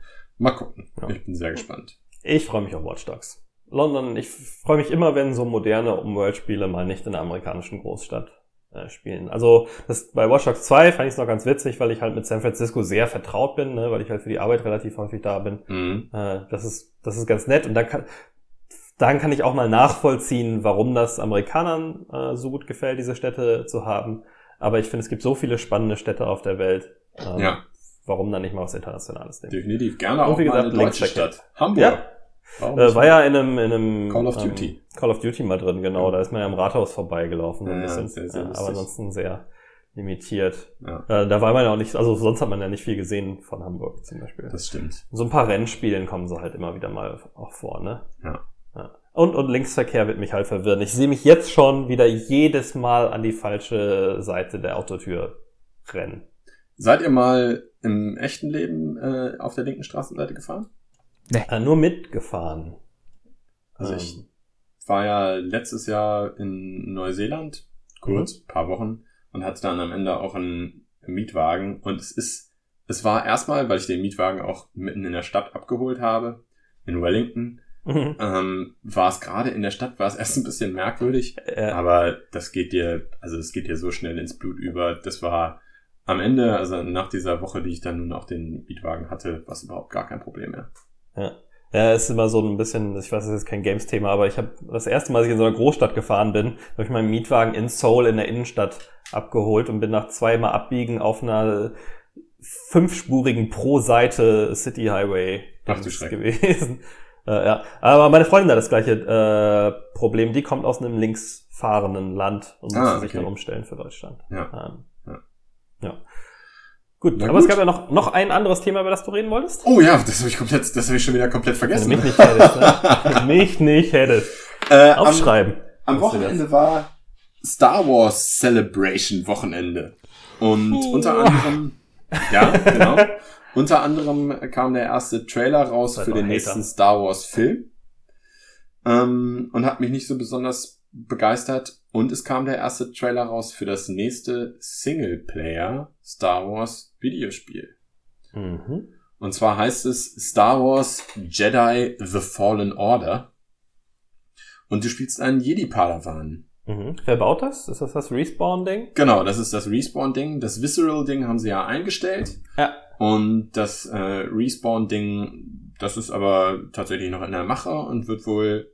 Also sie haben sogar einen, einen genauen Erscheinungstermin angekündigt. Der Oh. 15. November diesen Jahres, da wird es erscheinen. Mhm. Und ja, wir haben uns alle drei jetzt mal den Spaß gemacht und haben uns den Trailer angeguckt. Und ich würde jetzt gerne einfach mal so Ersteindrücke vergleichen. Fangt mal an. Ja, ich fange an. Bei mir geht's am schnellsten. Ich habe bisher nicht einen Star Wars Film gesehen. Ich habe nicht ein Star Wars Spiel gespielt. Ich finde es total langweilig. Sci-Fi ist nicht mein Ding. Falco. Äh, ich habe Ist so, es tut mir bisher leid. jeden Star Wars Film gesehen, außer Solo. Ähm, ich habe, und das mit, ja, ich habe das, das Christmas Special nicht gesehen, aber den Ewok-Film. Mhm. Die, Ähm, es gab zwei Ewok-Filme. Ja, ja, ja, äh, stimmt, ja. Beide habe ich gesehen. Ähm, äh, und ähm, ansonsten war ich ähnlich berührt von dem Trailer wie Marc. Ich habe so ein bisschen, ich habe dann irgendwann angefangen durchzuklicken, weil mich so, so storymäßig hat mich das erstmal gar nicht angedingst. Und ich finde halt so Story-Only-Render-Trailer mit echt so mittelmäßig designten Charakteren, die halt irgendwo zwischen realistisch und Star Wars Clone Wars liegen. Mhm. Äh, weiß ich nicht. Also nichts in dem Trailer, und das muss nicht heißen, dass, das, dass ich das Spiel am Ende nicht mag oder nicht spielen will, aber nichts in dem Trailer hat irgendwie bei mir Interesse geweckt. Und äh, das ist das Kuriose, weil es mir nämlich genauso geht. Also genau wie du, ich habe alle Star Wars Filme geguckt. Äh, Ich bin über Zeiten war ich auch ein riesen Star Wars Fan und fand dieses Universum total cool und konnte eigentlich gar nicht genug davon kriegen. Ich habe auch relativ viele Star Wars Spiele tatsächlich gespielt. Hm, ja, ich auch. Und ähm, gut, diese bei den Serien habe ich dann irgendwann den Anschluss verloren. Ja. Also es gab ja dann Clone Wars, dann gab's nochmal Clone Wars und dann gab's Rebels und also das habe ich habe ich alles leider nicht mehr mitverfolgen können. ja. Die sind Ähm. aber auch zielgruppenmäßig ein bisschen anders ausgelegt. Ich will jetzt nicht sagen, dass es reine Kinderserien sind, aber ein bisschen Ja, anders. das, das stimmt sicherlich. Mm, Und mit den ganzen Filmen, die jetzt in letzter Zeit erschienen sind, also mit den ganzen Kinofilmen, muss ich zugeben, dass mein Star Wars Fantum so ein bisschen eingeschlafen ist. Mhm. Also Und ist so ein bisschen übersättigt. Ja, es ist leider wirklich so, dass man etwas übersättigt ist. Ich hatte mich aber total auf das Visceral-Spiel gefreut und alles, was man von dem Visceral-Spiel gesehen hat, war ja eigentlich nur dieser Typ im Trenchcoat, der aus der, äh, der aus der Kantine da auf ähm, Tatooine rausgeht. Mhm. Fand ich hammergeil. Und Hm. jetzt habe ich deswegen auch sehr, sehr gespannt auf diesen Trailer gewartet für Fallen Order. Und es hat mich völlig kalt gelassen. Ja. Ich fand es, ich fand es so beliebig. Ich fand es so äh, glatt und langweilig irgendwo. Ich hatte Mhm. auch den Eindruck, diese Geschichte, die habe ich doch schon wirklich 17 Mal gesehen. Der, der Protagonist hat wirklich überhaupt nichts Einzigartiges, nichts irgendwie, der hat keinen, keinen großartigen Wiedererkennungswert. Es fehlt irgendwie alles, was bei mir Vorfreude auf Spiel auslöst. Und deswegen, ja, ich bin, bin gespannt, wie das eigentliche Gameplay dann aussieht. Es kann immer noch sein, dass es ein fantastisches Spiel wird. Respawn hat ja auch in letzter Zeit ganz gut abgeliefert, muss man fairerweise sagen. Mhm. Mm, aber Fallen Order, also aktuell, Ja. Ja. Ich bin Leider. auch nicht mega begeistert. Ja. Ja, Respawn, also wie gesagt, du hast schon recht, ne? Titanfall 2, und selbst Apex Legends haben dufte Sachen gemacht. ja, also so. auch ja. Titanfall 1 war ja ein super Ja, Spiel, also Ja, ohne. Frage. Ähm, Titanfall 2 hatte dann auch eine fantastische Singleplayer-Kampagne, habe ich mir sagen lassen. Ich habe selber leider nicht gespielt, Super. aber ja. Ja, Es cool. bleibt weiterhin spannend. Na gut, aber das äh, muss man erstmal schaffen, finde ich, dass man in einem Podcast, wo drei Leute sitzen, von denen zwei sich jetzt nicht als Star Wars Superfans, aber zumindest mal Fans der, des Universums bezeichnen würden, auf nicht viel mehr als den Gähnen zu stoßen. Ja, ne? Also, Also es äh, erweckt jetzt nicht große Hoffnung. ja, leider. Na gut, wollen wir noch ein bisschen drüber sprechen, was wir so gezockt haben. Na, Sehr mal gerne. natürlich, junger Mann. Aber wenn du so enthusiastisch bist, dann fang doch gleich mal an. Es sei denn, Gerne. du hast irgendwas so special, dass du es ja zum Abschluss aufheben möchtest. Äh, nö. Das Beste immer zuerst. Ähm, ja. Ich habe nichts gespielt, bis auf Sultan Sanctuary. Und das Oh. seit Wochen über Stunden hinaus. Ich liebe dieses Spiel. Ich weiß nicht, wie das an mir vorbeigegangen ist, aber das Ja, ist Wo ja es doch so als, als 2D Dark Souls gepriesen wurde, auch die ganze Ja, Zeit. aber mittlerweile wird ja alles als Dark Souls abgestempelt, nur weil Ja. es schwer ist, ohne dass es irgendwie Rollenspielanteile hat oder so, weißt du, das ist Ja. so.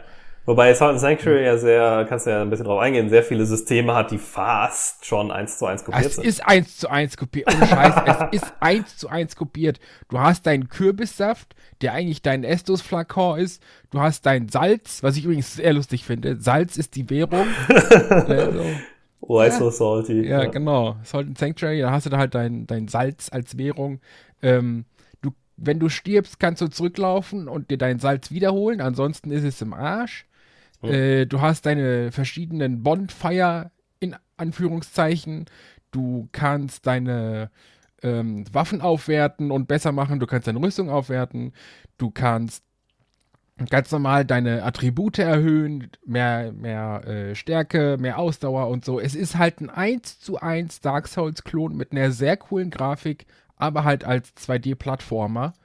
Und äh, ich habe es wirklich, wirklich äh, geliebt in den ersten Tagen. Also es ist wirklich großartig, das Teil.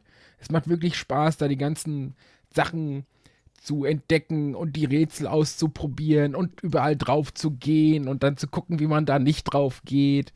Dann äh, bist du halt schön am Durchleveln, schön Salzfarm und dann gehst du irgendwo hin und haust den Endgegner mit zwei, drei Schlägen um. Plötzlich äh, kommen irgendwie von oben irgendwelche Drachen oder sowas. Es ist einfach fantastisch. Es ist ein 2D Dark Souls, das man sich als Dark Souls-Fan wirklich mal antun kann, weil es halt wirklich auf dieser Dark Souls-Formel basiert und nicht einfach nur schwer ist. Mhm. Großartig. Ja, also ich hab's, ich kann es schon nachvollziehen. Ich habe es jetzt nicht so mega lang gespielt. Mir ist so nach einer Stunde oder zwei die Lust vergangen. Ich finde interessant, dass du sagst, es sieht gut aus, weil ich fand, das ist eins dieser 2D-Sachen, die ich so überhaupt nicht leiden kann. Das sind nämlich diese, diese 2D-Puppen. Weißt du, wo man ganz deutlich sieht, dass die Arme Einzelelemente sind, wie so Papierpuppen, die ganz deutliche Gelenke haben und so dran geklatscht sind. So Ja. die, die Qualität der Zeichnung der einzelnen Elemente finde ich jetzt nicht so schlimm. Ähm, wobei jetzt auch die Hintergründe mich nicht so wirklich äh, mitgerissen haben. Aber die Charaktere an sich und wie sich alles bewegt, da dachte ich mir schon so, "Ugh, sieht das scheiße aus. Nee, ich, ich mag das, weil das mal was Neues ist, ne? Das ist halt kein Findest du? Ich finde ja. das, äh, ich finde das haben so 100 schlechte 2D-Spiele. Das ist mal so ein bisschen mein Problem. Das haben ganz, ganz viele schlechte Spiele gemeinsam. Das- das ist das ist für mich so ein Zeichen, zu faul sein, um echte Pixel Art oder zumindest halt ne, eine Animation mit, mit Frames durchzudesignen und halt stattdessen halt irgendwelche Gelenke dran zu flanschen. Ja, das ist ja das Gute bei mir. Ich spiele ja schlechte 2D-Plattformer nicht, deswegen kenne ich es nicht. Das ist Ah. halt so. Ja, Also- das, vielleicht fühlt es sich wenigstens noch frisch an. Ja, also für mich Ja. fühlt sich das wirklich frisch an. Also ich weiß, was du meinst und äh, das, das erinnert mich auch so ein bisschen an dieses Browser-Game Tern. Mhm. Ähm, von, der, von der Grafik her und so, aber ich finde es halt trotzdem irgendwie passend und äh, ist irgendwie nett gemacht und überall in der Umgebung hast du noch so ein paar Details und so. Kann man äh, ruhig mal spielen. Kostet auch nicht ganz so viel. Ich habe es mir auf der Switch geholt, zum Glück.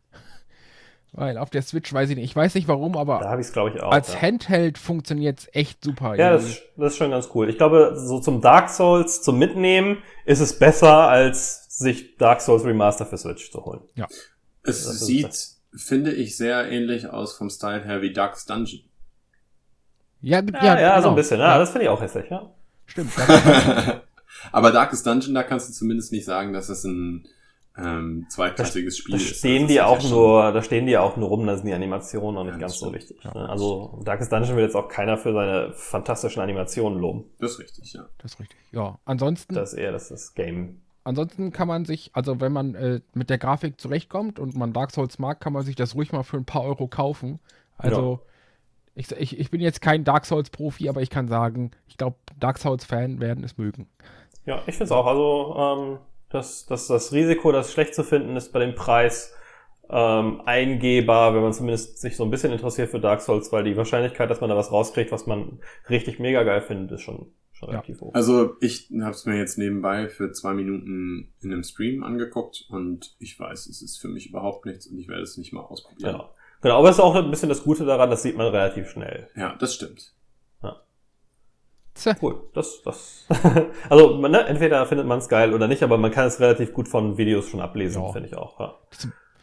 Ansonsten habe ich, das habe ich aber schon mal erwähnt, letztes Jahr rum ungefähr, äh, habe ich noch ähm, Breath of the Wild gespielt. Ich bin immer wieder Mhm. verliebt in dieses Spiel, weil es so großartig ist.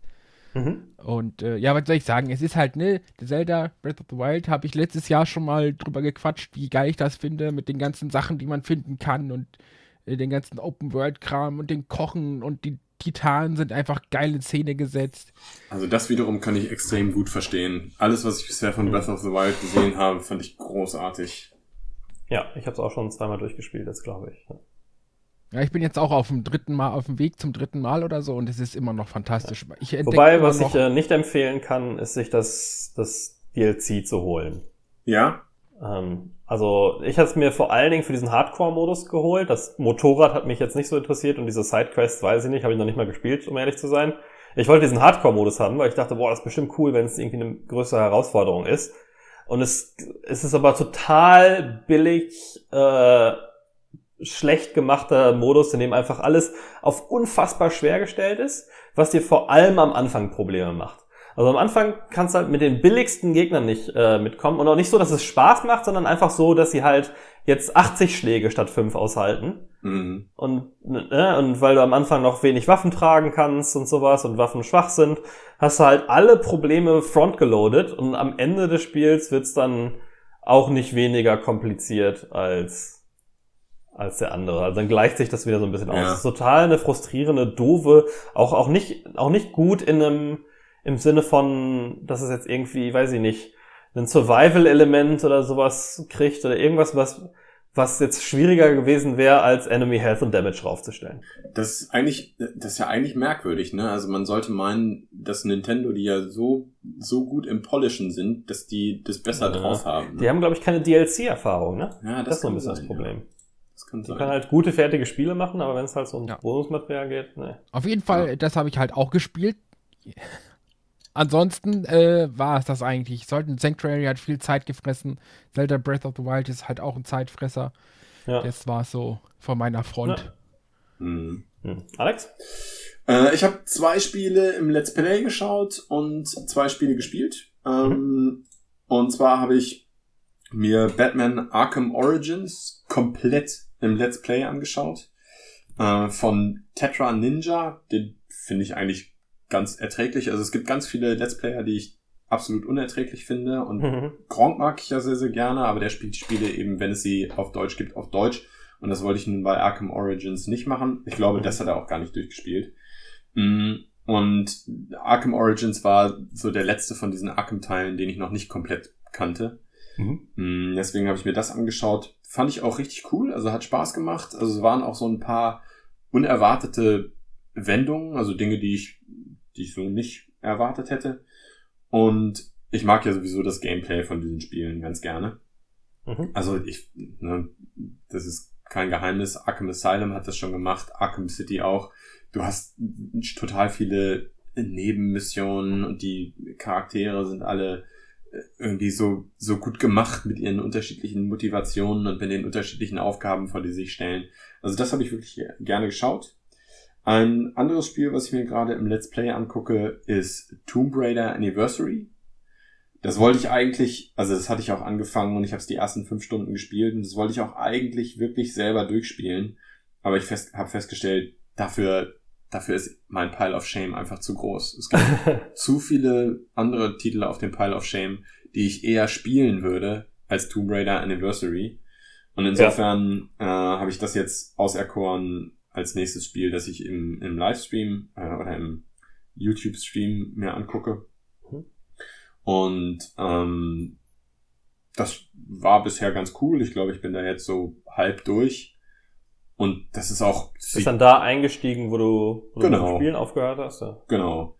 Das sieht, sieht gut aus. Ähm, das macht Spaß. Die Rätsel sind schön knackig. Also man, ich sehe schon, wenn ich das selber spielen würde, wäre ich doch an der einen oder anderen Stelle vielleicht sogar ein bisschen frustriert und würde, würde lange, lange überlegen müssen, wie es weitergeht.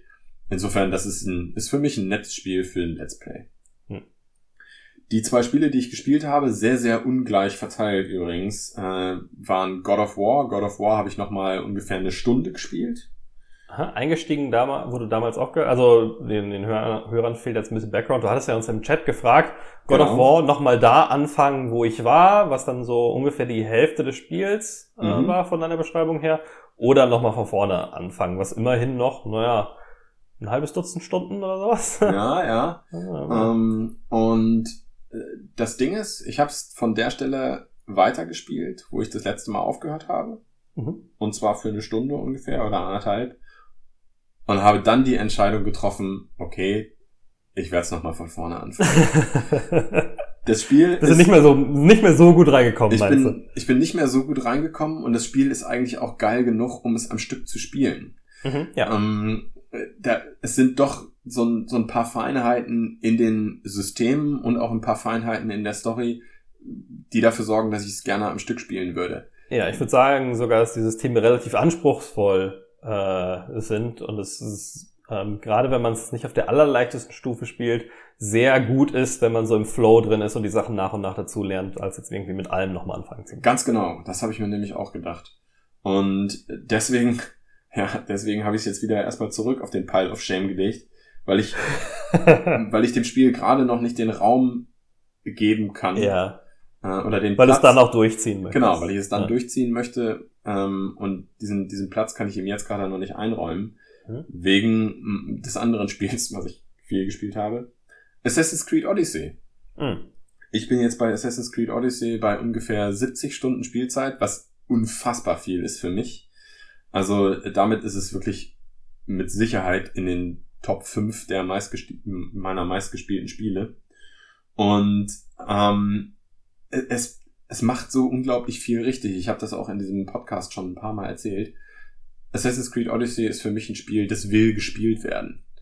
Ähm, die haben, haben wirklich über etliche Teile, die sie vorher gemacht haben und über etliche Playtests, die sie gemacht haben müssen, haben sie herausgefunden, was sie machen müssen, damit jemand, damit jemand einfach so fröhlich dieses Spiel wegspielen kann. Und ich bin jetzt beim ersten DLC, also das Spiel hat ja zwei DLCs. Das eine ist Legacy of the First Blade und das andere ist irgendwie Lost Tales of Atlantis oder so. Oder Lost Trials of Atlantis. Und der zweite DLC ist noch gar nicht draußen. Aber der erste ist Teil des Season Passes und hat an sich schon wieder drei Teile. Also ist so nach und nach gestückelt erschienen. Mhm.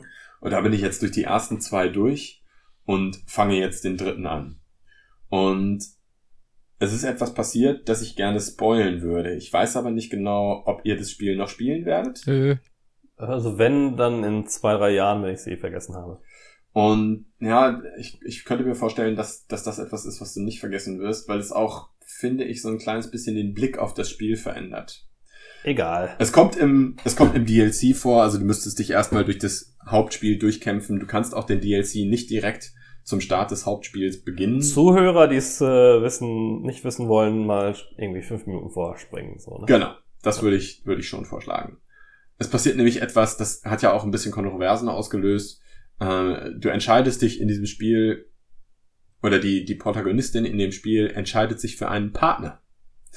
Ähm, du hast auch gar nicht so besonders viel Freiheit dabei. Von der Story her muss es, glaube ich, sein, dass sie sich für diesen Partner entscheidet.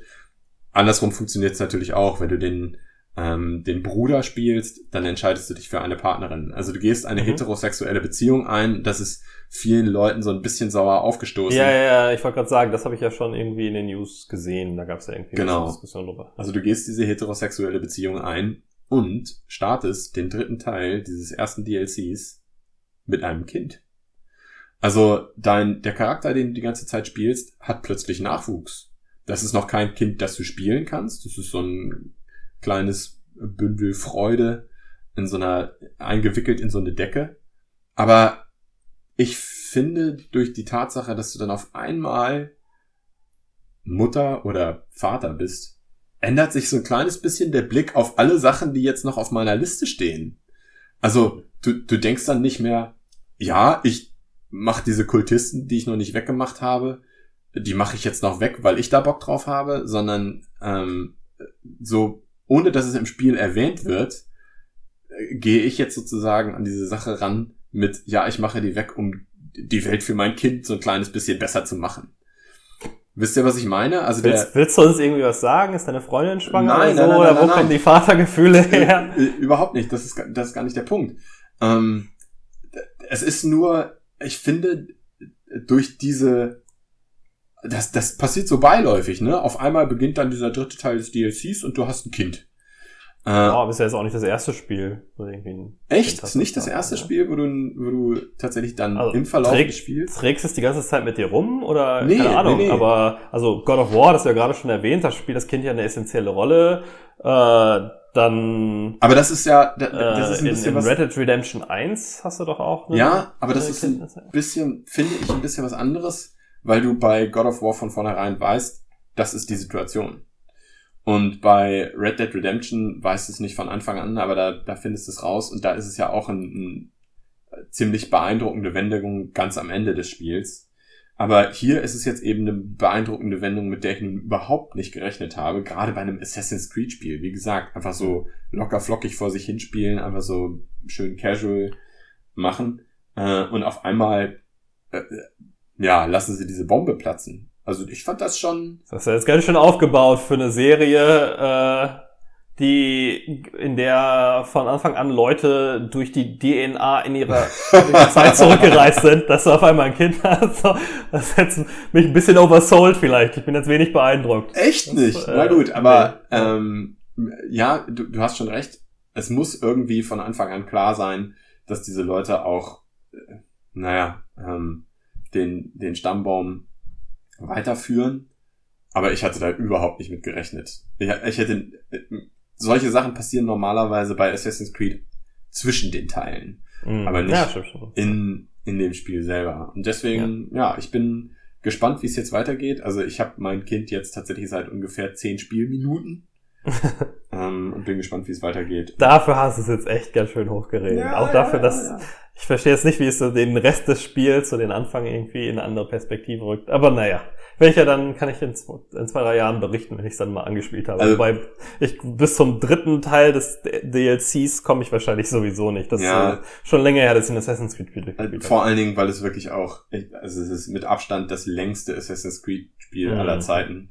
Ja. Ähm, ich finde, das tut Vielleicht habe ich mittlerweile ja genug Abstand, um da mal wieder mit frischen Augen reinzuschauen. Das kann gut sein. Es ist allerdings sehr, sehr ähnlich zu dem Assassin's Creed, was du jetzt gerade über das Humble Bundle gekriegt hast. Oder das Ja, Humble Monthly. aber das ist ja super. Das äh, habe ich nämlich noch nicht ausprobiert.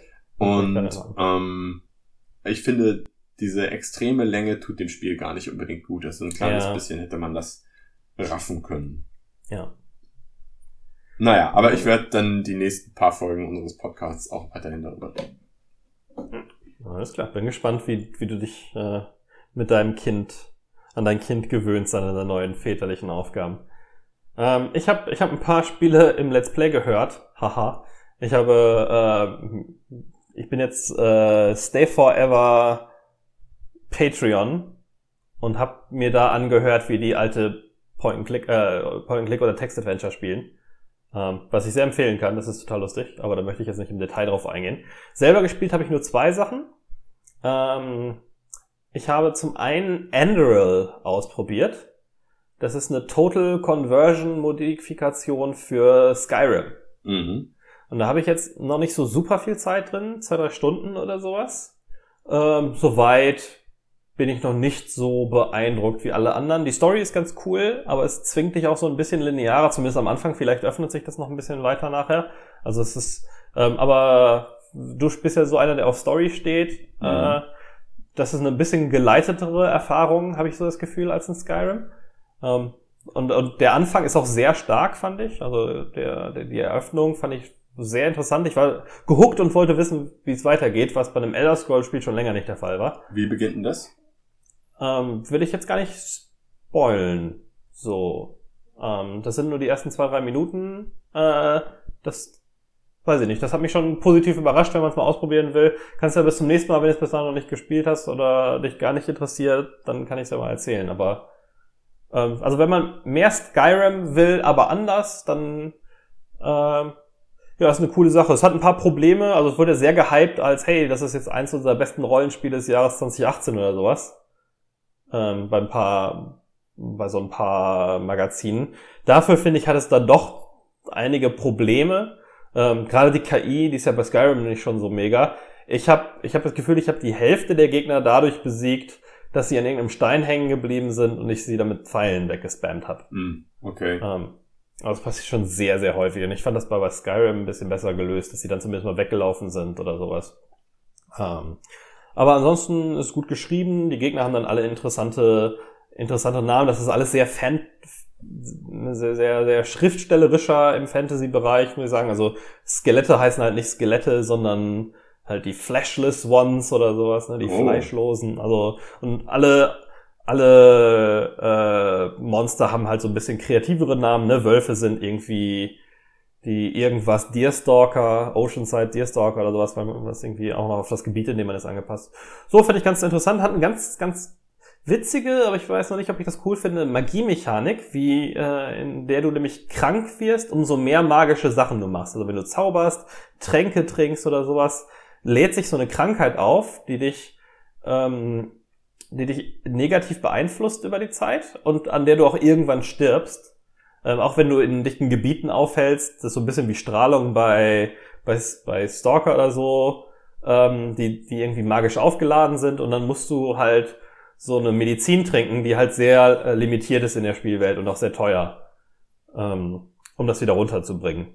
Ich Okay. bin jetzt kein magischer Charakter, ich weiß nicht, ob sich das anders dann verhält, dann wird's mich vielleicht nerven, aber so fand ich so eine ganz, eine ganz interessante Me Mechanik.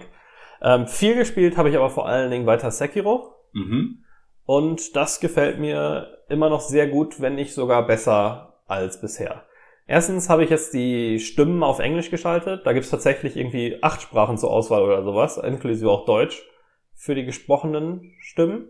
Und mein I don't give a shit O-Meter, was ja bei From Software Spielen immer am Anschlag ist, dass mich Mhm. die Story so überhaupt nicht äh, interessiert, ist jetzt, hat sich ein bisschen, bisschen gedreht seit dem letzten Mal, wo ich ja gesagt habe, dass es mich so gar nicht interessiert und es auch schwierig zu folgen ist mit den ganzen Namen und sowas. Ich finde, wenn man das äh, Audio auf Englisch äh, stellt, weil die auch sehr gut gesprochen sind, viele von den Charakteren, äh, interessiert es mich jetzt zumindest so ein bisschen. Nicht, dass ich der Story jetzt intensiv folgen würde, aber ähm, man hat schon das Gefühl, es gibt ein bisschen mehr Anleitung als in einem In welcher Sprache hat es vorher gespielt? ähm, englische Untertitel und Japanisch. So Ah, kommt es eingestellt, Okay, krass. weil es ja so ein Japano-Setting auch ist, ne? Mhm. Und das war mir dann aber ein bisschen too much. Ähm, ansonsten, also mir gefällt auch das Spiel immer noch sehr, sehr, sehr gut. Das ist eins meiner Top Souls-like äh, Spiele jetzt. Ähm, nicht ganz so gut wie Bloodborne, weil mir das Setting auch nicht ganz so gut funktioniert. Ich mag diesen, diesen Mix aus so ein paar Tenchu-artigen ähm, Elementen, auch wenn es jetzt ganz klar kein Tenchu-Spiel ist, äh, noch sehr gerne, aber dass man halt so sneaken kann, ne? dass man auch durch Gebiete halt mal schneller durchkommt, wenn man sich die, also beziehungsweise ohne irgendwelche größeren Kämpfe durchkommt, wenn man halt sneakt, zumindest die normalen Gegner so wegmacht. Ähm, und dass es dann oft auch irgendwie eine Order gibt, die du dir so raussuchen kannst, in der du zumindest viele von den Gegnern dann schleichend erledigen kannst.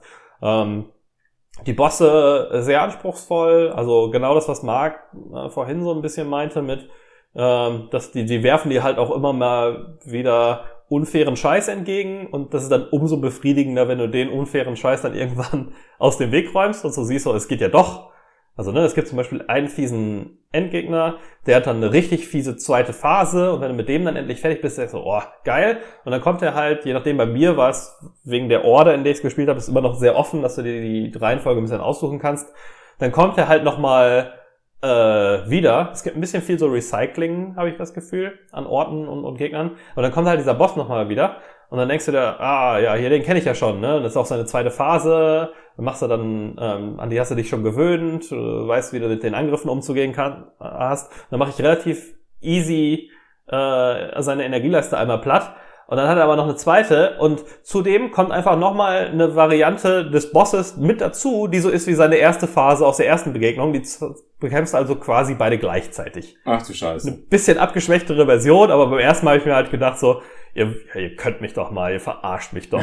ich ich habe so eben nach Stunden äh, des Verzweifelns den einmal besiegt gehabt und jetzt soll ich einfach beide Phasen gleichzeitig bekämpfen. Und habe ich dann aber trotzdem nach irgendwie, weiß ich nicht, sechs, sieben Versuchen oder sowas Mhm. ist dann doch geschafft. Die Strafe ist hier nicht ganz so hart fürs Sterben wie in Dark Souls Spielen. Ne? Du hast erstens kannst kannst du halt wiederbelebt werden, so äh, wenn du stirbst, dann kannst du wieder aufstehen und ähm, mittlerweile bin ich auch an der Stelle, wenn ich dazwischen noch mal eine Bossphase erledigt habe, kriege ich auch noch mal einen zweiten Revive dazu. Ähm, das heißt, ich kann quasi zweimal sterben und einen Boss trotzdem noch schaffen und äh, es ist ein bisschen anders, was das, was den Tod angeht. Du verlierst halt nicht irgendwie alles und musst dann zu deiner Leiche zurück, sondern jedes Mal, wenn du stirbst, hast du eine 30-prozentige Chance. Also du, wenn du stirbst, verlierst und nur wenn du richtig, richtig stirbst, nicht nur stirbst und wieder auferstehst, du kannst dann bei den meisten Bossen nochmal weglaufen. Ähm, wenn du richtig, richtig stirbst, verlierst du die Hälfte von deiner Erfahrungsleiste, aber nicht von den Punkten. Jedes Mal, wenn du die Leiste voll hast, kriegst du einen Punkt und dann kannst du dir halt in so einem Skilltree verschiedene Sachen kaufen, die kosten verschiedene Anzahlen von Punkten. Ähm, und du verlierst die Hälfte des Geldes, was du dabei hast, wobei du das in Items investieren kannst. Und es gibt so ein paar Items, die einfach Geldbörsen sind, Mhm. äh, die dann sicher sind, aber du verlierst halt irgendwie 10% durchs Kaufen dieses, dieser Items. Ähm, das ist also quasi so ein Safe-Mechanismus. Und du hast aber eine 30-prozentige Chance, dass du gar nichts verlierst, wenn du stirbst. Das ist Okay. das sogenannte Unseen Aid. Ähm, also die unsichtbare oder ungesehene Hilfe von irgendwem. Das ist wohl im Lore, dass das irgendwie aus den Charakteren der Welt kommt. Ähm, wenn du aber zu oft stirbst, zufällig kann es passieren, dass sich so eine Krankheit verbreitet durch die Charaktere. Und die äh, senkt ganz krass die Chance, dass dieses Unseen Aid passiert.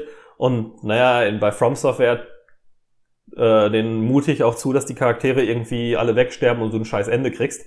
Das kannst du wieder herstellen. Es gibt dann so ein sehr limitiertes Item. Ähm, du musst also immer noch aufpassen, dass du nicht ständig krepierst. Aber wenn du halt mal irgendwie 30 Mal hintereinander bei dem Boss stirbst, musst du jetzt nicht so Gedanken machen, weil so viele von diesen Items hast du dann doch, dass du sagen kannst, bei so einem besonders schweren Boss habe ich, kann ich es zumindest mal wieder herstellen danach. Also ich Mhm. habe jetzt zum Beispiel noch drei davon irgendwie rumliegen oder sowas. Mhm. Also nicht mega viel, ich passe schon auf. Gerade bei Minibossen, wenn ich sterbe, stehe ich wieder auf und renne dann sofort weg, ähm, um mich halt irgendwie wieder zu regenerieren. Also ich zwinge mich dann schon, es quasi Dark Souls-mäßig zu spielen. Was ich ein bisschen schwach finde, ist, dass es halt bei den meisten Bossen aller Dark Souls dann so, ein, so eine Nebelwand auftaucht und du dann nicht weglaufen kannst, selbst wenn du es wolltest. Auch so völlig ohne Sinn in der Spiellogik, ne? Ist dann halt einfach, ja, durch den Gang, durch den du gekommen bist, kannst du nicht mehr kommen, weil da ist jetzt irgendeine Nebelwand vor. Mhm. Die hat jetzt keinen besonderen Sinn. So ist jetzt nicht, dass die Gegner irgendwie mega magisch werden, sondern auch bei einem General passiert das halt so. Naja, das ist ein bisschen, das fand ich ein bisschen assi. Aber ansonsten, ja, sehr cool. Die Kämpfe machen mir viel mehr Spaß, ist viel mobiler. Ähm, du äh, Ausweichen klappt immer noch mehr, als Leute sagen. Die Leute sagen ja, es ist ja wie so ein Rhythmusspiel, wo du irgendwie nur blockst, aber also parierst. Aber ich habe auch das Gefühl, dass man auch mit anderen Taktiken bei den meisten Gegnern ganz gut zurechtkommt. Ähm, Im Gegenteil, es ist sogar Gegner, wo das besonders gut funktioniert, Gegner, bei denen verschiedene von diesen Items gut funktionieren. Da finde ich es auch besser, so was das, was die Item-Abwechslung angeht. Mark war ja relativ kritisch, weil es kein so ein Charakter-Development-System hat. Bei mir, äh, mich hatte aber ein Problem bei, bei Dark Souls und so weiter. Das, das ist cool fürs Wiederspiel, dass du es sich sehr anders spielt. Aber du hast halt quasi ein Setup, was du dir aussuchst, relativ früh und dann behältst du das das ganze Spiel bei. Und hier habe ich das Gefühl, dass diese, boah, ich habe bestimmt jetzt sieben, acht verschiedene von diesen Prothesen Geschichten, die du in deinen, in deinen Arm einbauen kannst, so, so Spezial-Items. Ähm, und von denen dann nochmal teilweise drei, vier Variationen, äh, die von den viele bei verschiedenen Bossen, wenn man so ein bisschen experimentierfreudig ist, ex echt viele Vorteile bieten. Ähm, wo sich Bosse deutlich leichter besiegen lassen kann oder durch, wo man deutlich besser durch bestimmte Bereiche durchkommt, wenn man da mal so ein bisschen hin und her wechselt. Und das finde ich Mhm. schon, das finde ich schon echt echt cool. Also insgesamt ist der Charakter auch viel mobiler, ne? Du kannst dich schwingen, springen jederzeit, was ja in Dark Souls überhaupt nicht geht. Ähm, ich, ich hätte gerne mehr von dem Gameplay in einem Setting wie in, wie in Dark Souls oder gerade Bloodborne. Mhm. Irgendwie, weil dieses, das, die, die, also jetzt habe ich so ein paar mehr fantastischere Gegner, die sind schon ganz cool, aber es fehlen halt diese großen, abgefahrenen, sehr kreativen Bosse, ne? Mhm. Ähm, also ich hatte jetzt erst einen oder zwei Bosse, wo ich sagen kann, boah, die waren jetzt richtig special. Die meisten sind halt einfach nur Typen, die im Extremfall mal irgendwie ein bisschen Blitze schlagen können. Also, ja. Kannst du abschätzen, wie viel Prozent des Spiels du ungefähr durch hast? Äh, ich gucke immer hin und wieder mal in so Walkthroughs ähm, rein, weil wenn es irgendwie äh, Taktiken gibt, ich habe jetzt auch nicht so den Bock mega lange, ich habe jetzt auch nicht die Zeit, ewig an so Bossen festzuhängen.